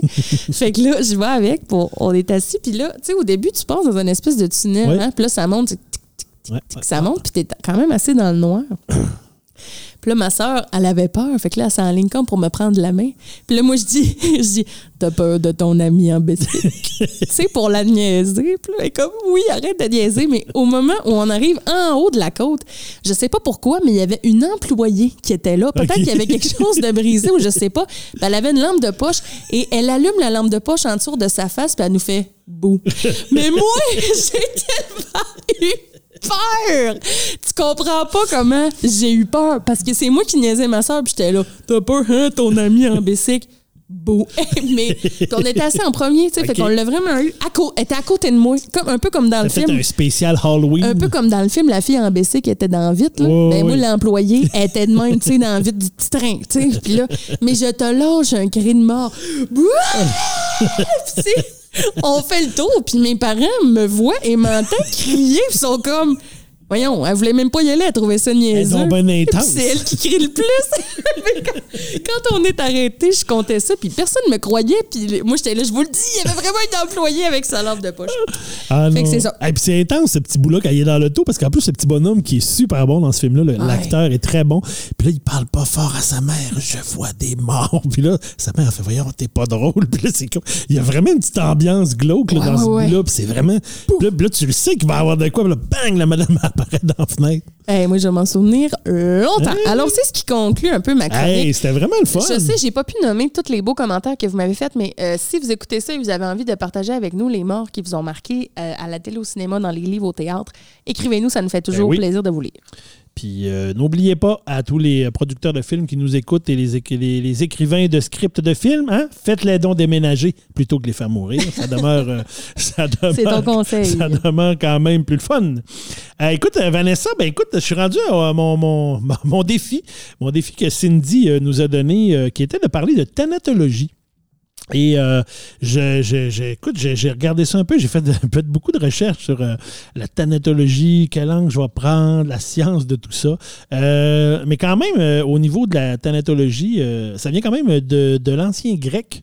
Donc, de Thanatos, qui était le dieu de la mort chez les Grecs, et de Logos, qui était science et discours. Donc, c'est la science de la mort ou l'étude de la mort. Donc, la thanatologie, c'est vraiment quelque chose de très vaste. Tu sais, souvent, on va, on va penser thanatologue, on va penser au bon vieux croque-mort. Hein, on va dire, c'est ça, mais c'est très, très vaste parce qu'il n'y a pas juste ça dans la thanatologie. Il y a vraiment toute l'étude de la mort, la médecine légale, ces choses-là donc, qui, euh, qui existent euh, euh, dans ça. Alors, c'est très, très diversifié. Mais effectivement, il y a dans cette dans cette pratique-là, la pratique des embaumeurs mm-hmm. et du bon vieux croque-mort. Est-ce que tu sais, Vanessa, d'où vient le mot croque-mort? Je pense que je le sais, mais peut-être que c'est juste une légende urbaine. Hein, c'est pas clair, hein? Parce qu'on a tous à peu près la même, la même pensée. Et vas-y, explique-moi ça. Mais ben, moi, je me sens, je me suis déjà fait dire que dans, dans le temps, pour être sûr que la personne était morte, le croquement, il croquait un orteil. Un orteil, un gros orteil. Hein? Ben, effectivement, dans l'imaginaire collectif, on l'a à peu près tous entendu, cette histoire-là. Puis quand on fait des recherches, c'est pas tant clair si c'est vraiment ça ou pas. En tout cas, c'est les discours les, les, histoires ne s'entendent pas nécessairement pour dire que c'est vraiment ça. Mais effectivement, on disait que la personne qui, avant d'enterrer quelqu'un, on lui mordait un orteil pour être sûr qu'il qui réagissent pas, qu'ils soient vraiment morts. Euh, mais on parle plutôt que ça pourrait aussi venir de, des épidémies de la peste au Moyen Âge, où euh, on rassemblait beaucoup des nombreux morts, des nombreux cadavres à ce moment-là, puis on les rassemblait avec un crochet. Donc, on, prenait un crochet qui était un croc. Donc, peut-être pour ça qu'on l'appelle les croque-morts, parce qu'on les, on les déplaçait avec un crochet. C'est bien glauque. Ouais. Mais qui viendrait probablement, de toute vraisemblance, euh, c'est un mot qui serait apparu en 1788, puis qui proviendrait probablement plus de, de du mot croquer, mais croquer dans le sens de subtiliser, faire disparaître lors de la mise en bière. Donc, la mise en bière, c'était l'opération qui effectuait les pompes funèbres quand ils plaçaient les corps dans un cercueil avant sa fermeture. Pour la, puis la bière, en fait, c'était la civière sous laquelle était placé le corps et qui était enterré avec le mort. Ah. Alors, on parle un peu de ça, de toute l'aspect subtil, parce que souvent on parle aussi que les, les gens, à une certaine époque, allaient euh, voler les bijoux avant de les enterrer, arracher les dents en or avant de les enterrer, mais on les enterrait après, fait que pas personne voyait ça. Donc, croquer dans le sens de, voler ou de subtiliser. Alors, ça serait, euh, apparemment, dans ce que j'ai lu un petit peu, euh, il serait un peu plus l'explication de d'où viendrait croque-mort et non pas nécessairement la légende du croquage de l'orteil. Euh, ben écoute, thanatopracteur, thanatologue, embaumeur, donc c'est tous des termes qui se ressemblent. Et bon, si on regarde au Québec, c'est une technique, hein, c'est une technique qui est donnée au Collège de Rosemont, qui est le seul collège au Québec a donné ça. Euh, il y a maintenant le campus Notre-Dame-de-Foix à Québec qui, donne, qui, fait, qui offre quand même un AEC en conseiller funéraire aux familles. Mais vraiment, la technique euh, de thanatologie euh, se ferait au Collège Rosemont. Six sessions. Il y a des cours de chimie, chimie de thanatologie, de pathologie, d'art restauratif, parce qu'on comprend que la thanatologie est soin de présentation. Donc, on s'entend qu'il y a un aspect maquillage. OK, restauratif, pas dans le sens de restaurant. Non, restauratif dans le sens de restaurer. que hein, Georges, tantôt, qui est un petit peu magané du visage, ben, si on veut exposer, ben, des fois, il faut faire un peu de travail mm. sur mm. restaurer un peu euh, euh, tout ça. Donc, euh, il y a des cours là-dessus, quand même très intéressants. Mais je me suis intéressé quand même un peu plus au côté embaumement de, la thanatologie et, euh, j'ai décidé de, te parler un peu de, l'histoire de l'embaumement. Euh, donc, euh, et ça commence, il y a plusieurs, y a l'embaumement, en fait, c'est les techniques, hein, c'est l'ensemble des techniques qui visent à conserver un corps d'une personne morte dans un état plus ou moins proche de celui qu'il avait étant vivant. Donc, c'est toujours l'objectif, on veut que la personne se ressemble le plus possible. Et là, on parle, on remonte à l'Égypte ancienne, donc on va dans la momification. Donc, euh, euh, dans les premières ébauches de, de, la thanatologie, c'était la conservation des corps, ben, c'était un peu euh, les Égyptiens. Et là, bon, les, les cœurs sensibles, je ne sais pas si c'était le cœur sensible, le cœur sensible, peut-être peut-être passer vite ce petit bout-là, mais je vous explique un peu la momification à l'époque des Égyptiens. Alors, premièrement, euh, avec un crochet de fer, on retirait le cerveau de la personne, attends, par ses narines. Ah oui, j'ai déjà entendu ça. Oh. Mais comme ça passe pas. Ben, en fait, c'est qu'on on, on enlevait euh, la- une bonne partie du cerveau et puis le reste du cerveau, en injectant dans le, dans le cerveau des drogues et des choses, on réussissait probablement à le, le dissoudre le plus possible et après ça, aller le, le, le retirer. Euh, on faisait une incision le long du flanc, aussi dans le côté du corps, et là, on retirait les viscères, on nettoyait l'abdomen et on le purifiait avec du vin de palme puis avec des aromates broyés. Ah, C'est fun, hein? C'est intéressant, on saisonné. Oui, on l'assaisonne et on, on remplissait le ventre après avec de la myrrhe pure broyée, de la cannelle Ah. et euh, toute autre substance aromatique qu'ils connaissaient un peu dans ce temps-là, sauf l'encens, qui était réservé pour autre chose. Écoute, ensuite, on salait le corps avec euh, une substance qui s'appelle du natron, donc qui est un- des carbonates de nitrate, donc un peu comme un genre de sel. On le salait pendant 70 jours. Et il fallait, c'était bien important de ne pas dépasser le 70 jours. C'était 70 jours pile. Pile, Après ouais. le 70 jours, on lavait le corps, on l'enveloppait dans des bandelettes de tissu de lin très fin, enduit de gomme. Et après ça, les parents reprenaient le corps, ils euh, faisaient faire un sarcophage là, à l'image humaine, ils mettaient le corps dedans et ils conservaient ça dans une chambre funéraire euh, où il était installé debout contre un mur. Donc, c'est vraiment ça. Et on dit même que le prêtre qui faisait le rituel euh, de, de la momification, il portait le masque d'Anubis, donc qui est le dieu grec, euh, le dieu euh, égyptien de la- de l'embaumement. donc, Anubis, qu'on connaît un peu, là, euh, Une tête de l'espèce chacal. de tête de chacal qu'on a déjà vu un petit peu partout comme ça. Mais moi, là, ça, là, c'est- toute cette affaire-là, je trouve ça vraiment. Je trouve ça hot, je trouve ça beau, même à quelque part. Tu sais, pour une, pour une, pour un, ça remonte très loin, donc pour des, des populations qui étaient moins, qui avaient moins de connaissances de sciences et tout ça. Puis tu sais, les momies qu'on a retrouvées étaient quand même relativement bien conservées. Là. Si Ben on, oui. On regarde à la télé ce qu'on a vu sur les momies, c'était- tu vois que les corps sont quand même bien conservés malgré tout. Donc c'était vraiment des techniques intéressantes. Mais moi, je me demande aussi, c'est qui le premier qui a pensé à ça? Tu sais, elle vient d'où cette science-là? Probablement que c'était des, des, des, des- des érudits du moment, de l'époque, des, des, des penseurs, des, int- qui ont, Sûrement. Des scientifiques, je veux dire, c'est pas nouveau, la science. C'est, c'est- ça date de très longtemps. Toute la, la- la science des. euh, ils ont bâti des pyramides, les Égyptiens, qu'on sait toujours pas trop comment à cette heure ils ont réussi à faire ça, là, avec pas En de fait, grue, là. Il y avait vraiment toute une civilisation dont on a un peu perdu la trace. là. On ne Ouais. sait pas exactement comment ça se propageait non plus le savoir. Puis qu'il y avait puis, des connaissances très, très bonnes. Quand tu regardes ce Ouais. qui en reste aujourd'hui, tu te dis il y avait beaucoup de connaissances, ces gens-là. Donc, tu sais, possiblement que c'était un peu dans cette optique-là Mm. aussi. Ensuite, il y a la Chine aussi. Les Chinois qui avaient euh, une façon de mom- momifier aussi. Euh, et eux autres enterraient très profondément euh, au niveau de, de- de la terre. Donc, pour garder vraiment au niveau de la fraîche, une fraîcheur assez suffisante. Euh, le corps était protégé, eux autres, par des draps de soie très, très serrés. Qui pouvaient, ils pouvaient même aller jusqu'à faire à 20 fois le tour du corps. Euh, donc, le, le drap privait le corps d'oxygène. Donc, en n'ayant pas d'oxygène, ben, ça inhibait un peu le développement des bactéries. Donc, ça permettait de conserver plus longtemps. Un peu comme quand Jésus est mort. Ben, le linceul, un genre de, de, de- de truc comme ça. Mais on n'est pas à la momification. Non, non. Non, là. Là, tu dis ça parce que c'était Pâques en fin de semaine dernière. Ah, peut-être. la Pentecôte. non, la Pentecôte, c'est dans cinq semaines. tu veux-tu qu'on en parle? Ça, je Je peux t'en parler. la Pentecôte, c'est dans cinq semaines. C'est la loin. Ah, je résurrection. pensais que c'était vraiment plus cinq proche semaines après. Pâques. Cinq, Cinq dimanches après Pâques, oui. Tu me le tu me texteras. C'est la Pentecôte. Écoute, je vais te le dire, c'est la petite languette de feu, l'Esprit Saint. Mais c'est une autre histoire. Euh, et ensuite, on plaçait le corps euh, dans un cercueil gigogne. Donc, comme les poupées russes gigognes, donc le, euh, il y avait plusieurs cercueils, de trois ou quatre, même pour certaines. Fait qu'on plaçait le corps et on y était dans plusieurs cercueils. Enterré en gigon, comme la- Ah. l'expression le dit. Comme l'expression dit. Euh, les chambres mortuaires étaient ensuite entourées de charbon. Ça pouvait même aller jusqu'à 5 tonnes de charbon, donc on sentait que c'est beaucoup. Et euh, il y avait une couche d'argile à peu près d'un mètre qui recouvrait tout ça. Et euh, si on parle, on parle de, de Xing Ju, qui est une noble qui avec, euh, dont on a retrouvé la momie à un moment donné en Chine. Il y avait 15 mètres de terre entourant son tombeau. Et euh, ça a vraiment permis de conserver une température froide et de vraiment conserver. Et cette, sa momie est exposée en Chine dans un musée actuellement. Et euh, suite à tout ça, ben écoute, ça a évolué, ça a avancé. Et en Europe, à un moment donné, on a, on a redécouvert un peu l'embaumement égyptien. Ça a perduré un peu, mais euh, à un moment donné, ça, ça, ça, a, ça a changé un petit peu. Et euh, là, on est allé vers. Il y avait deux sortes d'embaumement à un moment donné, dans le, Moyen-Âge un peu plus. L'embaumement qu'on appelait externe.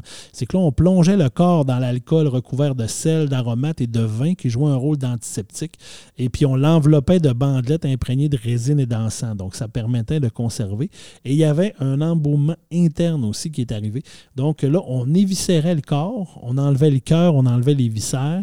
Et puis, on faisait une incision profonde dans les muscles. Puis, on glissait du baume à base d'aromates et de sel, euh, suivi d'un embaumement externe. Après ça, on le mettait dans l'externe. Mais on venait, aussi embaumer à l'intérieur. Et, évidemment, pour ne pas que ce beau liquide-là se répande, on faisait une, on, faisait une, on cousait, on faisait une couture des orifices, donc euh, les narines, la bouche, l'anus, on faisait tout. Une petite couture. Une petite couture. On passait un petit point afin de ne pas. Et il y avait à cette époque-là aussi une technique qui est un petit peu plus dégueulasse. Là, je vous avertis, euh, cœur sensible, vous abstenir, mais euh, qui s'appelle le mos teutonicus, qui était l'usage teuton. Euh, et, ce qu'on faisait à ce moment-là, c'est qu'on démembrait le corps et euh, on faisait bouillir les morceaux dans une marmite d'eau et de vin aromatisé d'épices afin de séparer la chair des os. Et, oh, ça Et c'était une technique qui était très hygiénique. Puis quand il s'agissait de transporter un corps sur, une, sur euh, loin de son lieu d'inhumation, tu sais, nos, gens qui partaient et qui allaient combattre à, à UPAA à, à ces époques-là, puis qu'à un moment donné, ils mouraient au combat au Canada, mais il fallait le ramener en Europe. C'était long faire ça en bateau euh, puis tout ça. Avec un Donc, avec un cadavre. Donc, c'était une technique quand on avait à le déplacer. Mais écoute, là, après ça, il y a eu toute une histoire à cette époque-là parce qu'on sentait au niveau de la religion catholique qui était très présente. Mm-hmm. Euh, là, on parlait de l'intégrité du corps. Là, on, démembrait complètement le corps. Et, donc, il y a eu beaucoup de choses au niveau du catholicisme et c'est vraiment quelque chose qui est disparu après un certain temps. Et là, ça s'est amélioré euh, vraiment là, au niveau On de. je suis pas bien. ben je voulais que je te parle de thanatologie. c'est pas moi, c'est Cindy. Cindy c'est Cindy. Tout ça, c'est de la faute de Cindy. Mais ça achève, ça achève. Et donc, euh, heureusement, ben, c'est ça. Avec les années, euh, ça s'est amélioré, on s'entend. Et euh, là, il y a eu des techniques plus modernes pour conserver les corps. Donc, il y a eu des techniques maintenant de froid positif et de froid négatif. Donc, dépendamment si on voulait conserver longtemps ou moins longtemps. Donc, le froid positif, un peu comme le frigidaire, à plus 4. Donc, ça, c'est. Puis le froid négatif, ben là, on s'en va dans le moins 18 et tout ça. Donc, ça, ça permet de voir dépendamment de ce qu'on veut faire. Puis l'embaumement technique, c'est une technique qui a disparu là, à un moment donné, mais qui est revenue à cause des, convictions religieuses, c'est disparu, mais c'est revenu aux États-Unis dans les environs de la guerre de sécession entre 1861 et 1865. Donc, c'est là que ça, ça a recommencé. Et au Québec, on dit que c'est Adélard Lépine, en 1898, qui serait le premier à exécuter un embaumement sur le cardinal Monseigneur Elzéar Alexandre Tachereau. Et euh, on raconte à cette époque-là aussi qu'il y avait des embaumeurs itinérants donc, des gens qui, offraient leur service aux compagnies de pompes funèbres pour faire de l'embaumement, mais ils ne travaillaient pas pour eux autres. Drôle de vie. Hein? C'est une euh, c'est un choix de vie euh, intéressant. Mais maintenant, quand on parle d'embaumement, ben, on, a tous les, complexes funéraires, ça a vraiment changé. On fait de la crémation aussi euh, beaucoup maintenant. et on disait qu'en 2018, le taux de placement des thanatologues était de 100% Donc, mmh. si vous avez cherché votre voie dans la vie, ça peut être une façon intéressante. Puis maintenant, ça a super changé en plus avec tous les complexes funéraires.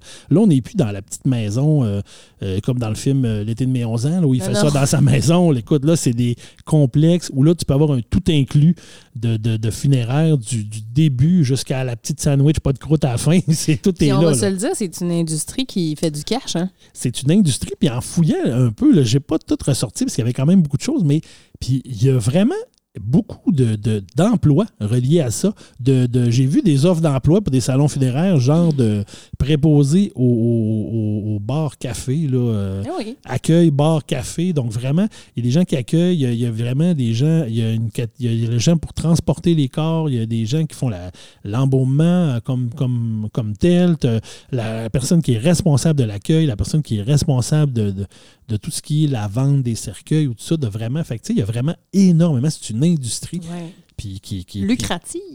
Probable- probablement lucrative, euh, sûrement d'une façon. Puis actuellement, en plus, avec. Tu sais, puis ça s'est adapté parce qu'avec la, la pratique de la religion qui est moins grande, ben, tu sais, les- a de moins en moins, ben, de moins en moins, en tout cas, il y a moins de gens qui maintenant, tu ne vas pas nécessairement à l'église pour faire le- le- les, les funérailles comme on voyait anciennement. Maintenant, tout peut se faire dans ton complexe funéraire, avec la- dans la petite chapelle, avec une certaine cérémonie de ce côté-là. Euh, Tout inclus. C'est un tout inclus, effectivement.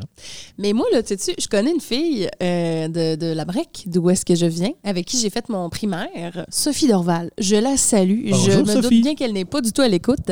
Euh, mais elle, en première année du primaire, elle disait à tout le monde qu'elle allait devenir thanatologue. Moi, ça m'avait vraiment marqué. Je savais même pas ce que ça voulait dire. Là. Hey, t'as 7 ans. Puis quand tu l'as cherché, tu fais ben voyons donc. Elle nous l'a dit. Elle dit Moi, je vais être thanatologue, je vais embaumer les morts. Puis là, tout le monde était comme Ah! Ben, cette fille-là, elle fait ça aujourd'hui. Ben, Elle a étudié là-dedans, puis elle travaille là-dedans euh, dans, dans la région. Elle est vraiment devenue thanatologue. Ah, ben écoute. C'est fou, hein? C'est, un. Moi, tu peux savoir ça à 7 ans. Ben, je le sais pas. Il doit y avoir quelque chose. Il y a un déclic qui se fait, puis comme n'importe quoi. euh, Il n'y avait pas, pas de personne de sa famille qui faisait ça. là. C'était comme. pas une industrie. Ben, c'est souvent des industries familiales. Oui, c'est hein. ça. Fait que, ça arrive souvent ici dans le secteur, on le sait. On a les, les Hébert, euh, qui, qui est une famille qui font ça depuis longtemps. On a la famille Leclerc euh, aussi, du côté de Saint-Félicien, puis de Dolbeau aussi.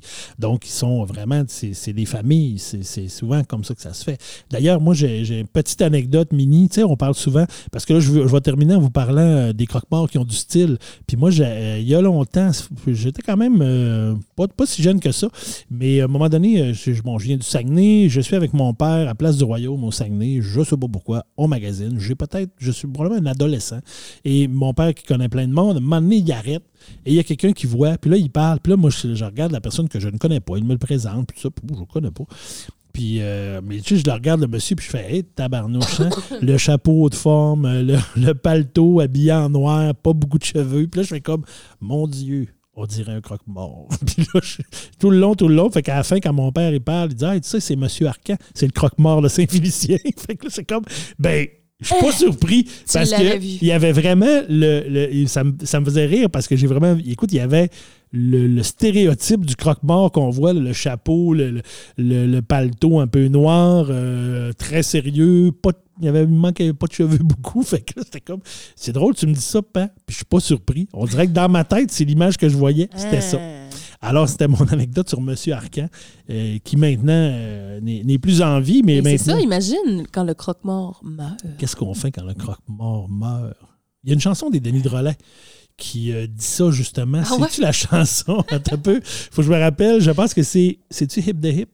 Mais euh, en tout cas, c'est une chanson sur plein d'affaires. Puis là, ça dit quand tes parents meurent, puis c'est toi Lambeau meurt. Ah oui! Fait que, tu sais, c'est ça, c'est chante notre petit refrain hip de hip, ça va te faire rire. Ok. Et tout le long de la tune, ils disent des niaiseries. Mais effectivement, euh, ça, c'est une affaire. Écoute, je termine en, en disant, ben, tu sais, j'ai trouvé quand même des croque-morts qui ont du style. Donc, effectivement, il y avait un John euh, Hill His, Hislop euh, où on voit des photos. Je mettrai les photos euh, sur le Facebook que j'ai trouvé euh, en 1902. Donc, vraiment, le classique, le haut de forme, le grand paletot noir. Et lui, il avait une espèce de. Son corbillard, c'était un- une espèce de, chariot de, à chevaux, mais avec beaucoup de classe. Il y avait des beaux chevaux qui traînaient ça. Donc, c'était vraiment dans l'image de ça. Singapour, un couple euh, de, de, de- d'embaumeurs, un couple de gens, de thanatologues, et eux autres se sont mariés et on voit certaines photos de leurs noces où ils sont assis sur un croque-mort. Euh, Sur un croque-mort. Sur un sont assis cadavre? Sur un cercueil. Je m'excuse. Mais là, ils ont pris des photos, de photos de noces. tu sais, les deux vivent de ça. Et tu sais, puis des photos vraiment avec qui ont, euh, photos qui ont, photos qui ont du style. Donc, euh, très intéressant.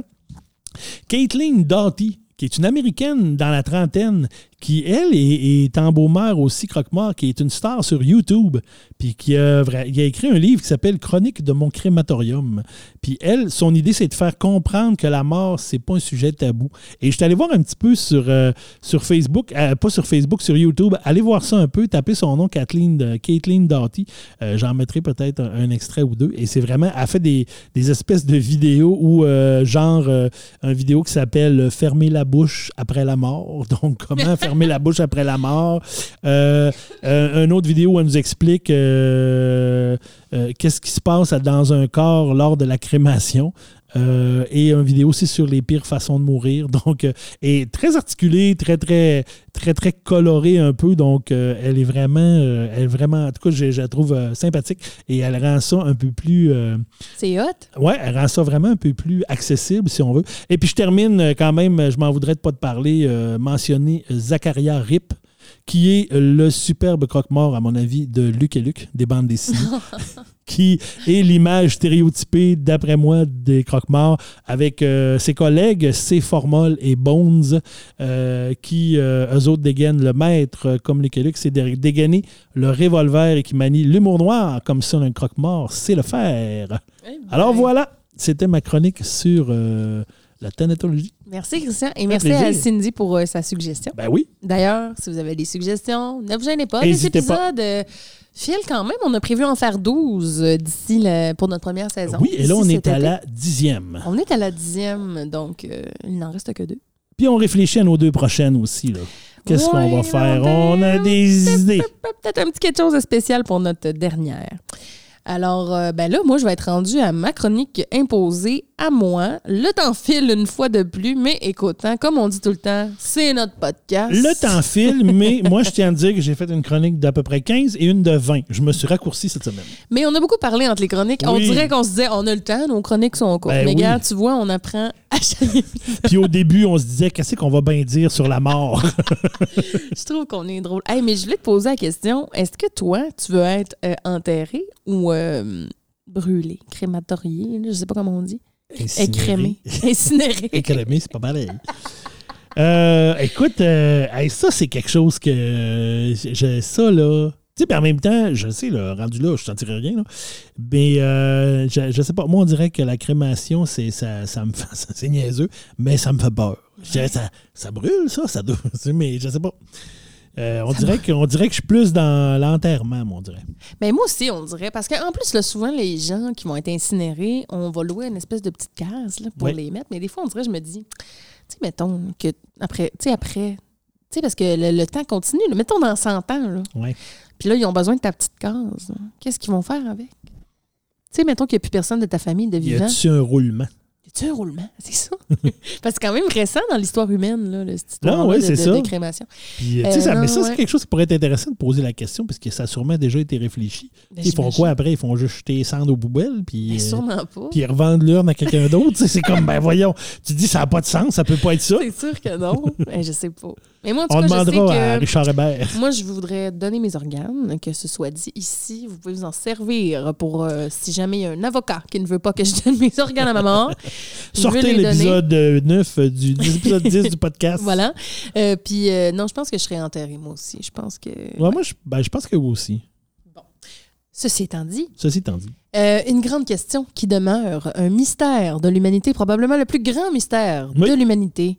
Que se passe-t-il? Après la mort? Ouh, y a-t-il de la vie après la mort? On a tous euh, des théories. Hein? Euh, tu sais, euh, moi, mon père me dit souvent, il n'y a rien. Moi, je pense qu'il n'y a rien. C'est fini, c'est noir, on est, tu sais, bing, bang.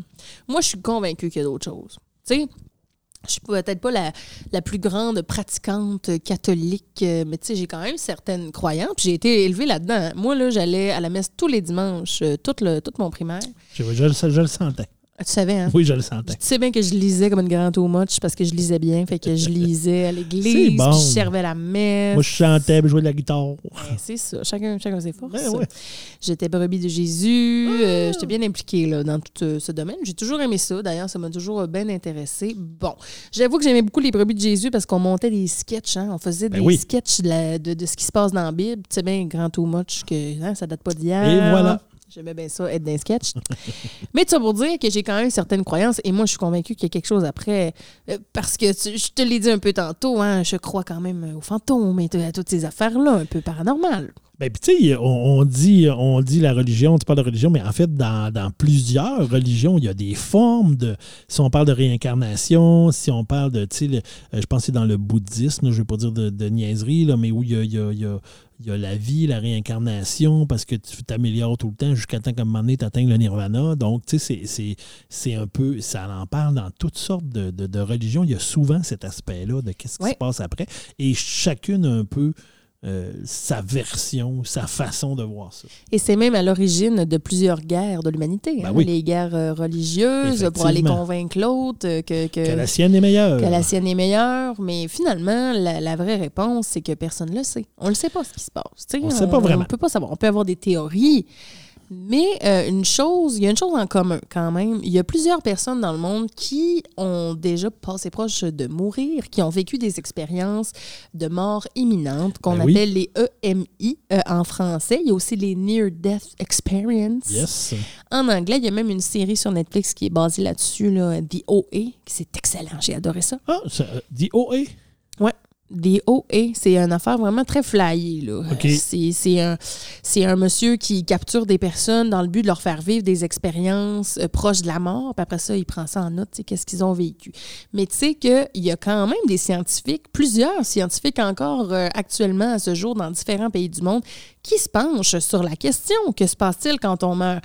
Et euh, on- il y a des études qui ont été menées et on a même créé une échelle pour calculer si on a vraiment vécu une véritable euh, expérience de mort imminente. Ça a été créé, on appelle ça l'échelle de Grayson, qui est le scientifique derrière cette échelle-là, parce que à la suite d'une large étude, en fait, c'est une espèce de conventum qui arrive chaque année où plusieurs scientifiques qui étudient ça se rejoignent et mettent ensemble leurs résultats.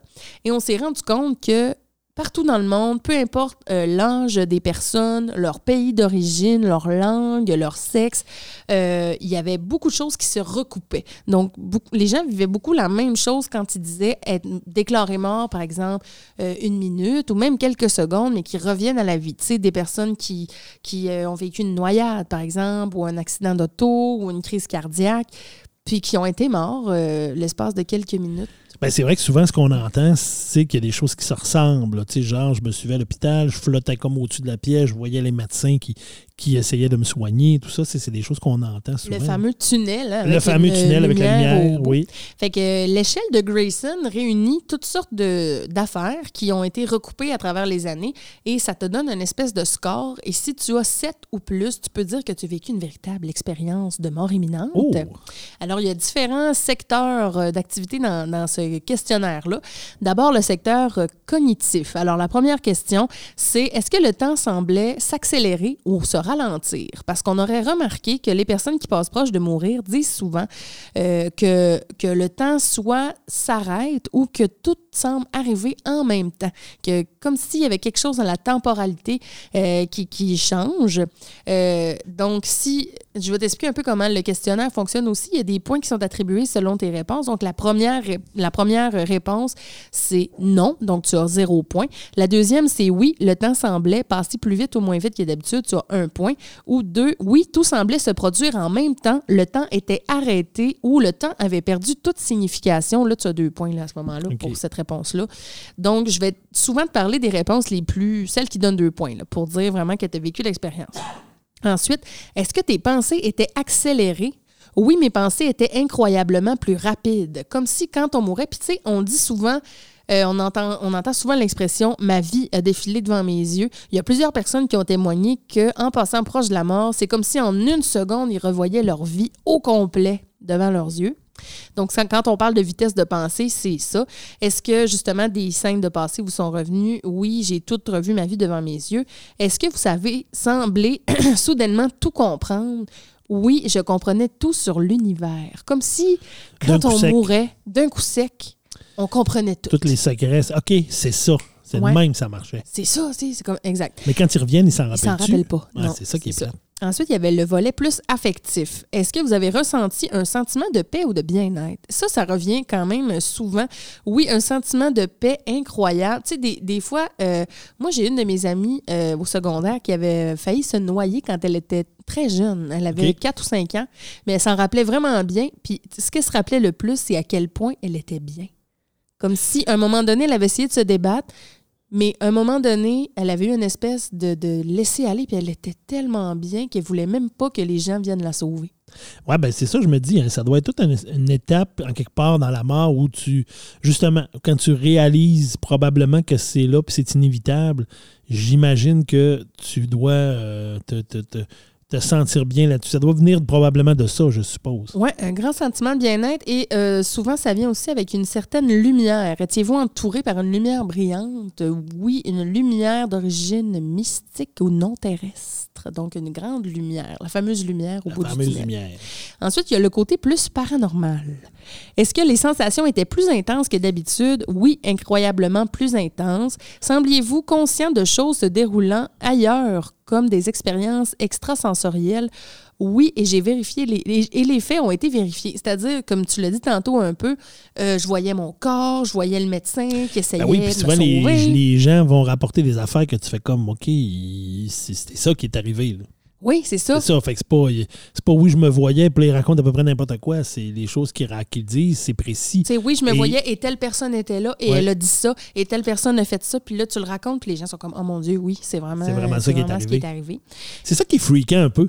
C'est qu'on ne sait pas, la science, tu sais, on n'est pas capable de l'expliquer. Il y a beaucoup d'études là-dessus, il se passe beaucoup de choses. En même temps, tu te dis, Colin, c'est vrai. As-tu déjà vu le film euh, Et si le ciel existe? Non. Non, euh, c'est un Tu vois, c'est un- c'est moi l'inculte. Non, mais tu ça, c'est un. Écoute, c'est un film qui passe souvent le dimanche matin. Euh, c'est un film, ben, c'est quand même de 2014, mais c'est vraiment une histoire vraie. Euh, ben, basée sur des faits vrais, mais c'est un petit bonhomme, là, peut-être, j'ai- il n'est pas vieux, vieux, un beau petit blond aux yeux bleus, euh, 4-5 ans, euh, qui a vraiment eu une espèce de, de- de- d'expérience de mort imminente aussi, comme ça, dans le film.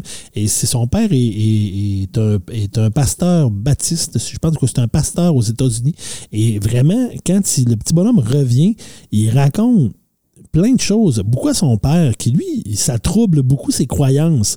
Et, et vraiment, à travers tout ça, puis au début même, ça, ça met beaucoup de friction parce que la mère a dit, voyons, elle ne croit pas, mais jusqu'à un moment donné dans le film où le petit bonhomme dit quelque chose à sa mère concernant, euh, je crois, une, de, une enfant qu'elle a eue, mais qu'elle a perdu une mo- mort-née, puis il raconte des choses euh, que, mais tu sais, c'est dans le film, mais c'est, c'est vraiment basé sur des faits vécus. Fait que c'est ça qui est troublant un peu parce que, écoute, c'est vraiment un beau film, et si le ciel existe, c'est vraiment un beau ça. film. Le petit bonhomme est très beau, puis c'est vraiment toute cette cet aspect-là de, de- du, du pasteur, que, que lui, il croit son petit bonhomme, mais qu'il n'est pas cru, puis que là, lui, il est pasteur en plus, il fait ses sermons, puis il essaye de, mais avec toute cette dynamique-là. Mais très bon film aussi sur ça, puis c'est troublant parce que tu dis toujours, c'est basé sur des faits vécus.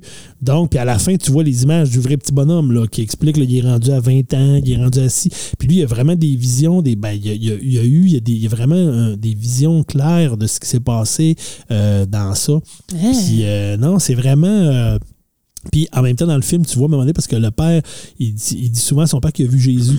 Puis, euh, tu sais, puis en même temps, c'est est-ce que c'est basé sur les croyances parce que son père est pasteur au niveau de la religion? Fait qu'il dit qu'il a vu Jésus, puis tout ça. Puis des fois, son père, il demande à quoi il ressemble, à quoi il ressemble, tout ça.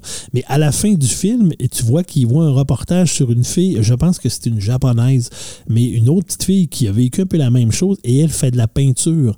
Et à un moment donné, elle peinture le visage qu'elle a vu dans son expérience et le petit bonhomme le voit, puis il dit à son père, c'est lui que j'ai vu. Et puis là, tu fais comme, écoute, là, là, tu fais, mais mon Dieu! Et c'est, la petite fille, elle existe aussi, elle a vraiment vécu une mort imminente. Fait qu'en tout cas, c'est vraiment un beau film. peur. Ça me fait peur. Ben non, tu- non, mais ça s'écoute bien. Et si le ciel existe, écoute, allez voir ce film-là. Pas sûr, C'est vraiment beau. ça me trouble. Bon, ce- je suis Hey, vraiment je m'excuse, je j'ai t'ai- les aux yeux, je m'excuse, je interrompu. Non, c'est pas grave, c'est juste que je, je vais me remettre de mes émotions. On dirait que ça me fait peur. Bon. Alors, une autre question qui revient souvent, euh, est-ce que vous vous êtes senti séparé de votre corps? Ouais. Puis ça, ça revient souvent, ça revient, oui, euh, j'étais vraiment, j'existais en dehors de mon corps. Et tu sais, ça, ça ramène un peu aussi au fameux euh, voyage euh, Astral, oui, le voyage astral. Puis moi, je pense que j'en ai déjà fait un. Ah oui, donc, toi. Le voyage astral. Ben, je ne saurais jamais, Christian, si c'était un rêve ou non.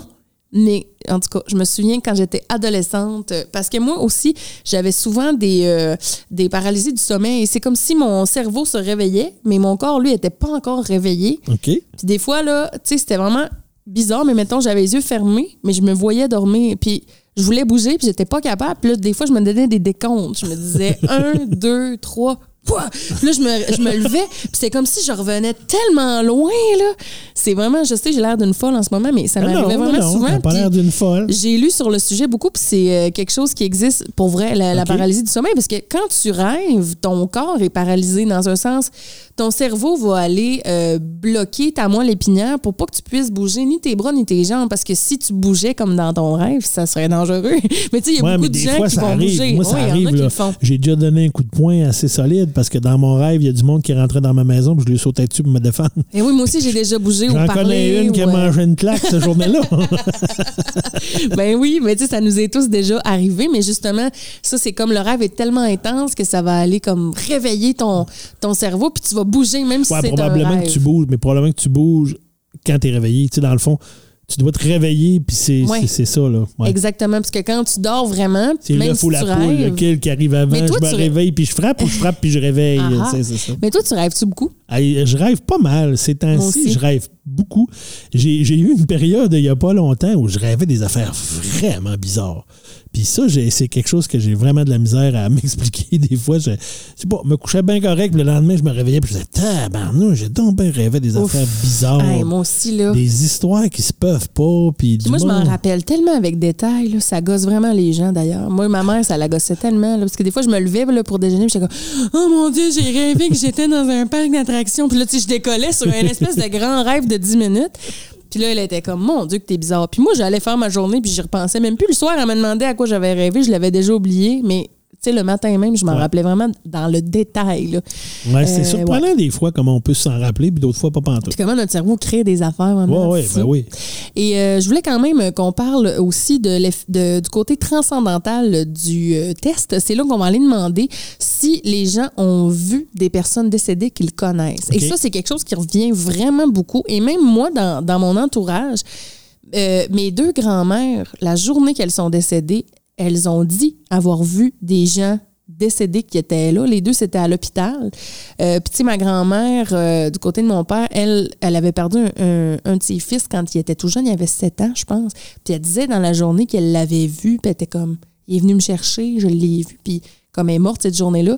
Puis, ma grand-mère aussi, de l'autre côté, elle, elle avait vu son mari dans la journée. Puis, elle l'avait dit à ma tante, je te le dis, j'ai vu ton père, il était là. Puis, euh, bon, tu sais, elle était pas si malade que ça. On pensait vraiment pas qu'elle allait mourir. là. Puis, elle est morte cette nuit-là, tu sais. Fait Peut-être fait une petite, une petite période d'expérience de mort imminente? ben, moi, je pense, moi, je crois à ça. Moi, je pense que oui. Puis, je veux dire, à travers le test, ça a été une des questions où il y avait le plus souvent de réponses, euh, de réponses positives. Donc, les gens disaient vraiment qu'il y avait, soit il y avait voyagé à travers le tunnel, puis là, il y avait vu des gens qu'ils connaissaient, ou ils s'étaient vus en dehors de leur corps, puis ils voyaient dans la pièce des gens qui, qui n'étaient pas vraiment dans la pièce parce que soit c'était des gens décédés qu'ils connaissaient ou encore des figures religieuses, hein, la Vierge Marie, Ouais. Jésus euh, ou d'autres saints ou d'autres saintes.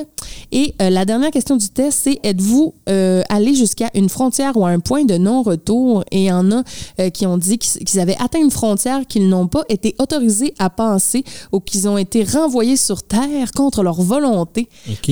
Ça, c'était vraiment quelque chose qui revenait aussi. Puis même après, il y avait des témoignages de, de personnes qui racontaient vraiment leur expérience. J'en ai lu vraiment plusieurs, mais année, j'ai arrêté parce que j'avais la chienne. même si ça m'intéressait, tu sais, il était comme rendu tard, puis j'étais toute seule chez nous, puis j'étais pas bien. Mais euh, il y a du monde qui racontait vraiment. euh, Il y a beaucoup de personnes qui disaient euh, avoir fait un voyage en bateau, qui étaient arrivés quelque part, qui étaient sur un bateau, puis qu'à un moment donné, sur la, la grève, ils voyaient quelqu'un de leur famille de décédé qui leur disait non, tu peux pas aller plus loin, il faut que tu retournes, t'as pas fini, c'est pas aujourd'hui que que tu dois être là, puis il les renvoyait dans l'autre Ben, C'est sûrement le bateau qui amène à Valinor, comme dans Le Seigneur des Anneaux. Ben, À la fin, le, pays des terres éternelles des elfes. Hein? Alors, si tu peux pas y aller, il faut que ça te prenne un ticket pour y aller. Si tu peux pas y aller, tu peux pas y aller. Il dit euh, font chose, là. euh, Chose. chose. J'allais dire Foncombe, mais ça, c'est la ville. Elronde, le- l'elfe de Foncombe. Aïe, aïe, aïe, aïe. Alors, euh, si tu te poses la question, qu'est-ce qui revient le plus souvent comme réponse dans, dans le test? C'est vraiment le- l'état de, de paix, De plénitude. l'état de plénitude et aussi euh, ce qu'on appelle la décorporation, donc de sortir de son corps. Ça, c'est les affaires les plus fréquentes qu'on voit. La lumière arrive en deuxième, la euh, perception altérée du temps, et etc. Ça, descend ensuite vers le bas. Ça, ça vient toucher aussi beaucoup tout l'aspect de l'âme, qu'on sait pas trop, hein, notre âme, euh, qu'est-ce qui reste après. Tu sais, oui, notre corps, on le sait, notre corps meurt, mais l'âme, elle, c'est elle qui, qui se promènent, qui errent. euh, on le sait pas trop, mais en même temps, il y a beaucoup de gens qui meurent. Donc, à un moment donné, il va en avoir des âmes. C'est un peu Mais ça. moi, je pense. OK, là, là, je te dis ma théorie. Tu Écoute, on jase. On jase. Je sais qu'on est passé le temps, mais ça me dérange pas. On dit trop intéressant. Il n'y a pas de temps. Il n'y en a pas de temps. Mais je ne ferai pas ça. On dira pas deux heures et demie. Là. Non, non. Mais euh, moi, je pense que euh, quand on meurt, notre âme retourne dans. Je sais pas c'est où, là, si tu vraiment dans le ciel ou. euh, tu sais, mais je pense que notre, notre âme retrouve cette, cette autre dimension-là. Tiens, je vais appeler ça une autre dimension. Puis je pense que on, on- fondamentalement, on est, on est tous une âme qui a déjà vécu d'autres vies. Moi, je pense vraiment qu'on à ça, qu'on a déjà vécu d'autres affaires en tant qu'âme. On a peut-être la même personnalité que quelqu'un qui était là, v'là 100 ans, qui est venu vivre quelque chose v'là 100 ans, qui a appris de cette vie-là, puis là, qui revient dans une nouvelle vie pour apprendre plus. Puis à un moment donné, tu dois atteindre un état où tu as appris ce que tu avais à apprendre, puis tu pars, tu deviens un ange. tu- on dirait que tu décris l'évolution vers le nirvana la religion, si je me crois bien. que c'est- En tout cas, je ne veux pas me Le mêler. style taoïsme ou le, le bouddhisme. là, euh, mais c'est ça, parce que c'est. L'hindouisme? L'hindouisme, en tout cas, c'est une de ces religions-là où c'est ça, dans le fond, c'est que les gens reviennent, s'améliorent, s'améliorent, s'améliorent jusqu'à atteindre le point ultime où là, ils atteignent le nirvana et là, ils Et là, peuvent- tu deviens. Je, Jésus, un ange, mais tu sais, je sais pas, autre chose. là. Tu, tu passes l'autre bord. On puis- dit un ange parce que c'est notre, c'est notre culture judéo-chrétienne qui nous dit ça, là, mais Ouais. écoute, euh, tu pourras devenir un petit Bouddha, là, je sais pas. Là, Mais moi, je pense aussi que quand le bout, tout ce qu'on est dans, dans ce- ce- ce- cette dimension, on peut quand même savoir ce qui se passe sur Terre. Parce que, Ben- comme je te disais tantôt, hey, là, je, on dirait que je suis vraiment vulnérable. Je me mets vraiment à nu avec mes grandes croyances. là. je vais me faire ramasser. Mais, Ben non, on jase. tu sais, des fois, on dit, ah, c'est un signe. Tu sais, comme tu me dis tantôt, c'était vraiment un signe quand on a trouvé l'argent cette semaine-là, la semaine du Ben oui, ben oui, le fameux signe. Moi, ces signes-là, puis tout, moi, je pense que c'est vrai. Puis je pense aussi que quand on rêve à une personne décédée, puis qu'il arrive quelque chose de vraiment... Tu sais, moi, je pense que quand on se réveille de ces rêves-là, on le sait que c'était pas un rêve normal. Moi, des fois, là, je rêve à... Ça m'est déjà arrivé, pas souvent, mais de rêver à ma tante qui est décédée ou à ma grand-mère, puis de me réveiller, là, puis d'avoir l'impression de revenir de tellement loin, là. Ouais, de faire, de, de, de- de vraiment décoller quelque part. Ouais, comme si, là, moi, j'avais été un peu vers elle, puis elle était venue un peu vers moi, puis on s'était rejoint quelque part juste en haut, genre de la dimension terrestre, là. Puis que là, je suis revenue, là, puis c'est comme, t'es fatigué, mais tu t'en rappelles vraiment, puis il y a comme souvent rattaché à ça, en tout cas pour ma part, un sentiment vraiment paisible, justement, de... En tout cas, là, euh, je, je- je vais loin, là, mais il me Ben semble oui, que... là, écoute, puis là, tu parles, puis je suis en train de chercher parce que ça me fait vraiment penser à un film, puis je, je suis pas capable de me. Je suis pas capable de me rappeler du titre, un film qui est quand même assez vieux que j'avais vu à l'époque, mais en fait, il y a Jésus dans, cette- dans cette histoire-là, et c'est un film quand même moderne, puisqu'on parle d'âme, et là, j'essaie de, je- j'essaie de chercher le nom. Je vais essayer de le trouver. Si je le trouve pas euh, d'ici, euh, je le mettrai peut-être, je le trouve, mais en fait, c'est ça, à la fin, euh, la, la- la femme est enceinte et, et ça va pas bien au niveau de son accouchement et lui arrive. Et, et là, j'ai- la gouve dans la tête, mais je suis pas sûr que c'est le mot, mais c'est comme c'est comme le réservoir des anges et lui vient parler à cette femme-là. Puis la femme, dans le fond, elle échange son âme, en fait, si elle veut, elle donne son âme pour que son enfant puisse vivre. Fait qu'elle, elle va mourir, la madame, mais le bébé vient au monde finalement. Mais écoute, c'est un film vraiment, tu sais, c'est limite, tu tiens, pas un film d'horreur, mais tu sais, c'est un- une espèce de Jésus un peu terne. Euh, tu sais, beau bonhomme aux yeux bleus, l'acteur, mais un peu terne, mais c'est, ça se passe dans la vie moderne. là. Mais écoute, euh, il faudrait que j'essaye de retrouver euh, le titre du film.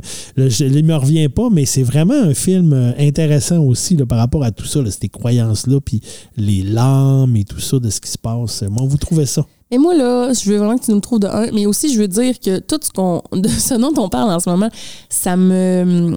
Pas ça me passionne, mais ça m'intéresse tellement. Je trouve ça tellement le fun de parler de ça. Puis en même temps, ça me fait tellement peur. je suis sûre que je vais être chez nous tantôt, puis je vais être comme j'ai peur. Je J'ai suis pas peur. bien. tu, vas, tu vas me texter et tu vas dire ça marche pas bien. là. Au secours. Mais je trouve ça vraiment intéressant par contre. J'aime ça parler de ces affaires-là. J'ai un petit côté très, très. euh, qui, qui aime beaucoup le paranormal, puis tout ce qui. Mais je pense en même temps que c'est des questions normales à se poser. tu sais. Ben, c'est des questions qu'on c'est des questions qu'on se pose beaucoup. Y a-t-il une vie après la mort Tu sais, puis c'est nos croyances qui viennent euh, qui viennent un peu euh, dans le fond euh, nous, nous, nous, nous, nous faire, nous, nous voir un peu c'est quoi, comment on le voit. C'est souvent nos croyances, comment on est élevé dans nos convictions religieuses pour la plupart, là, parce que souvent c'est ça qui va nous faire voir qu'est-ce qu'on pense qu'il y a après, mais ça demeure la grande question pareille de dire qu'est-ce qui se passe, comment ça marche après? Mais hein, en tout cas. Bref, ça me fait vraiment plaisir de partager ça avec toi et euh, merci à tous ceux qui nous ont proposé de parler de la mort. Finalement, ça nous a fait un épisode Ben oui, ça nous a fait quand même euh, un épisode. deux heures encore une fois. Encore une fois, hein, nous qui s'était dit qu'on se ramenait à une heure. En tout cas, moi, je me suis ramené. En tout cas, peut-être que c'est plus de ma faute cette fois-là, mais euh, je l'assume complètement. Euh, écoute, c'est un, sujet passionnant. Puis euh, si vous avez envie de nous partager vos Oui. théories, pourquoi pas, vous pouvez le faire soit par courriel aux discussions naïves à commercialgmail.com, en privé sur notre page Facebook ou en public, si le cœur vous en dit, euh, en commentant en dessous de l'épisode euh, lorsqu'il sera disponible. Et on vous disait tantôt, il nous reste deux épisodes à notre première saison, si on veut. Donc, on est en train de réfléchir à tout ça. Qu'est-ce qu'on va faire dans nos deux dernières? On commence à avoir une bonne idée, euh, puis peut-être un petit quelque chose de spécial pour la dernière. On est, on Ouais. est là-dessus de voir euh, la faisabilité de si ça peut se faire et dans le comment. Mais écoute, on va vous euh, tenez-vous au courant sur notre page. Euh, on devrait vous parler de ça. Christian, encore une fois, ça a été euh, vraiment un bonheur de faire ça avec toi. Ben oui, ça faisait longtemps qu'on l'avait pas fait. Alors, c'est toujours très agréable de se voir et de, de discuter naïvement. Et on remercie la Télé du Haut-du-Lac, Maude pour euh, les dessins Cédric Cadorette-Martel pour euh, notre jingle. et vous d'être à l'écoute, d'être euh, nombreux à nous parler de notre podcast. Ça nous fait toujours plaisir. Oui, parce qu'il y a beaucoup de gens qui nous en parlent. Alors, continuez de nous en parler. Ça nous fait du bien de savoir que vous nous écoutez. Ce balado est produit en collaboration avec la Télé du Haut-du-Lac.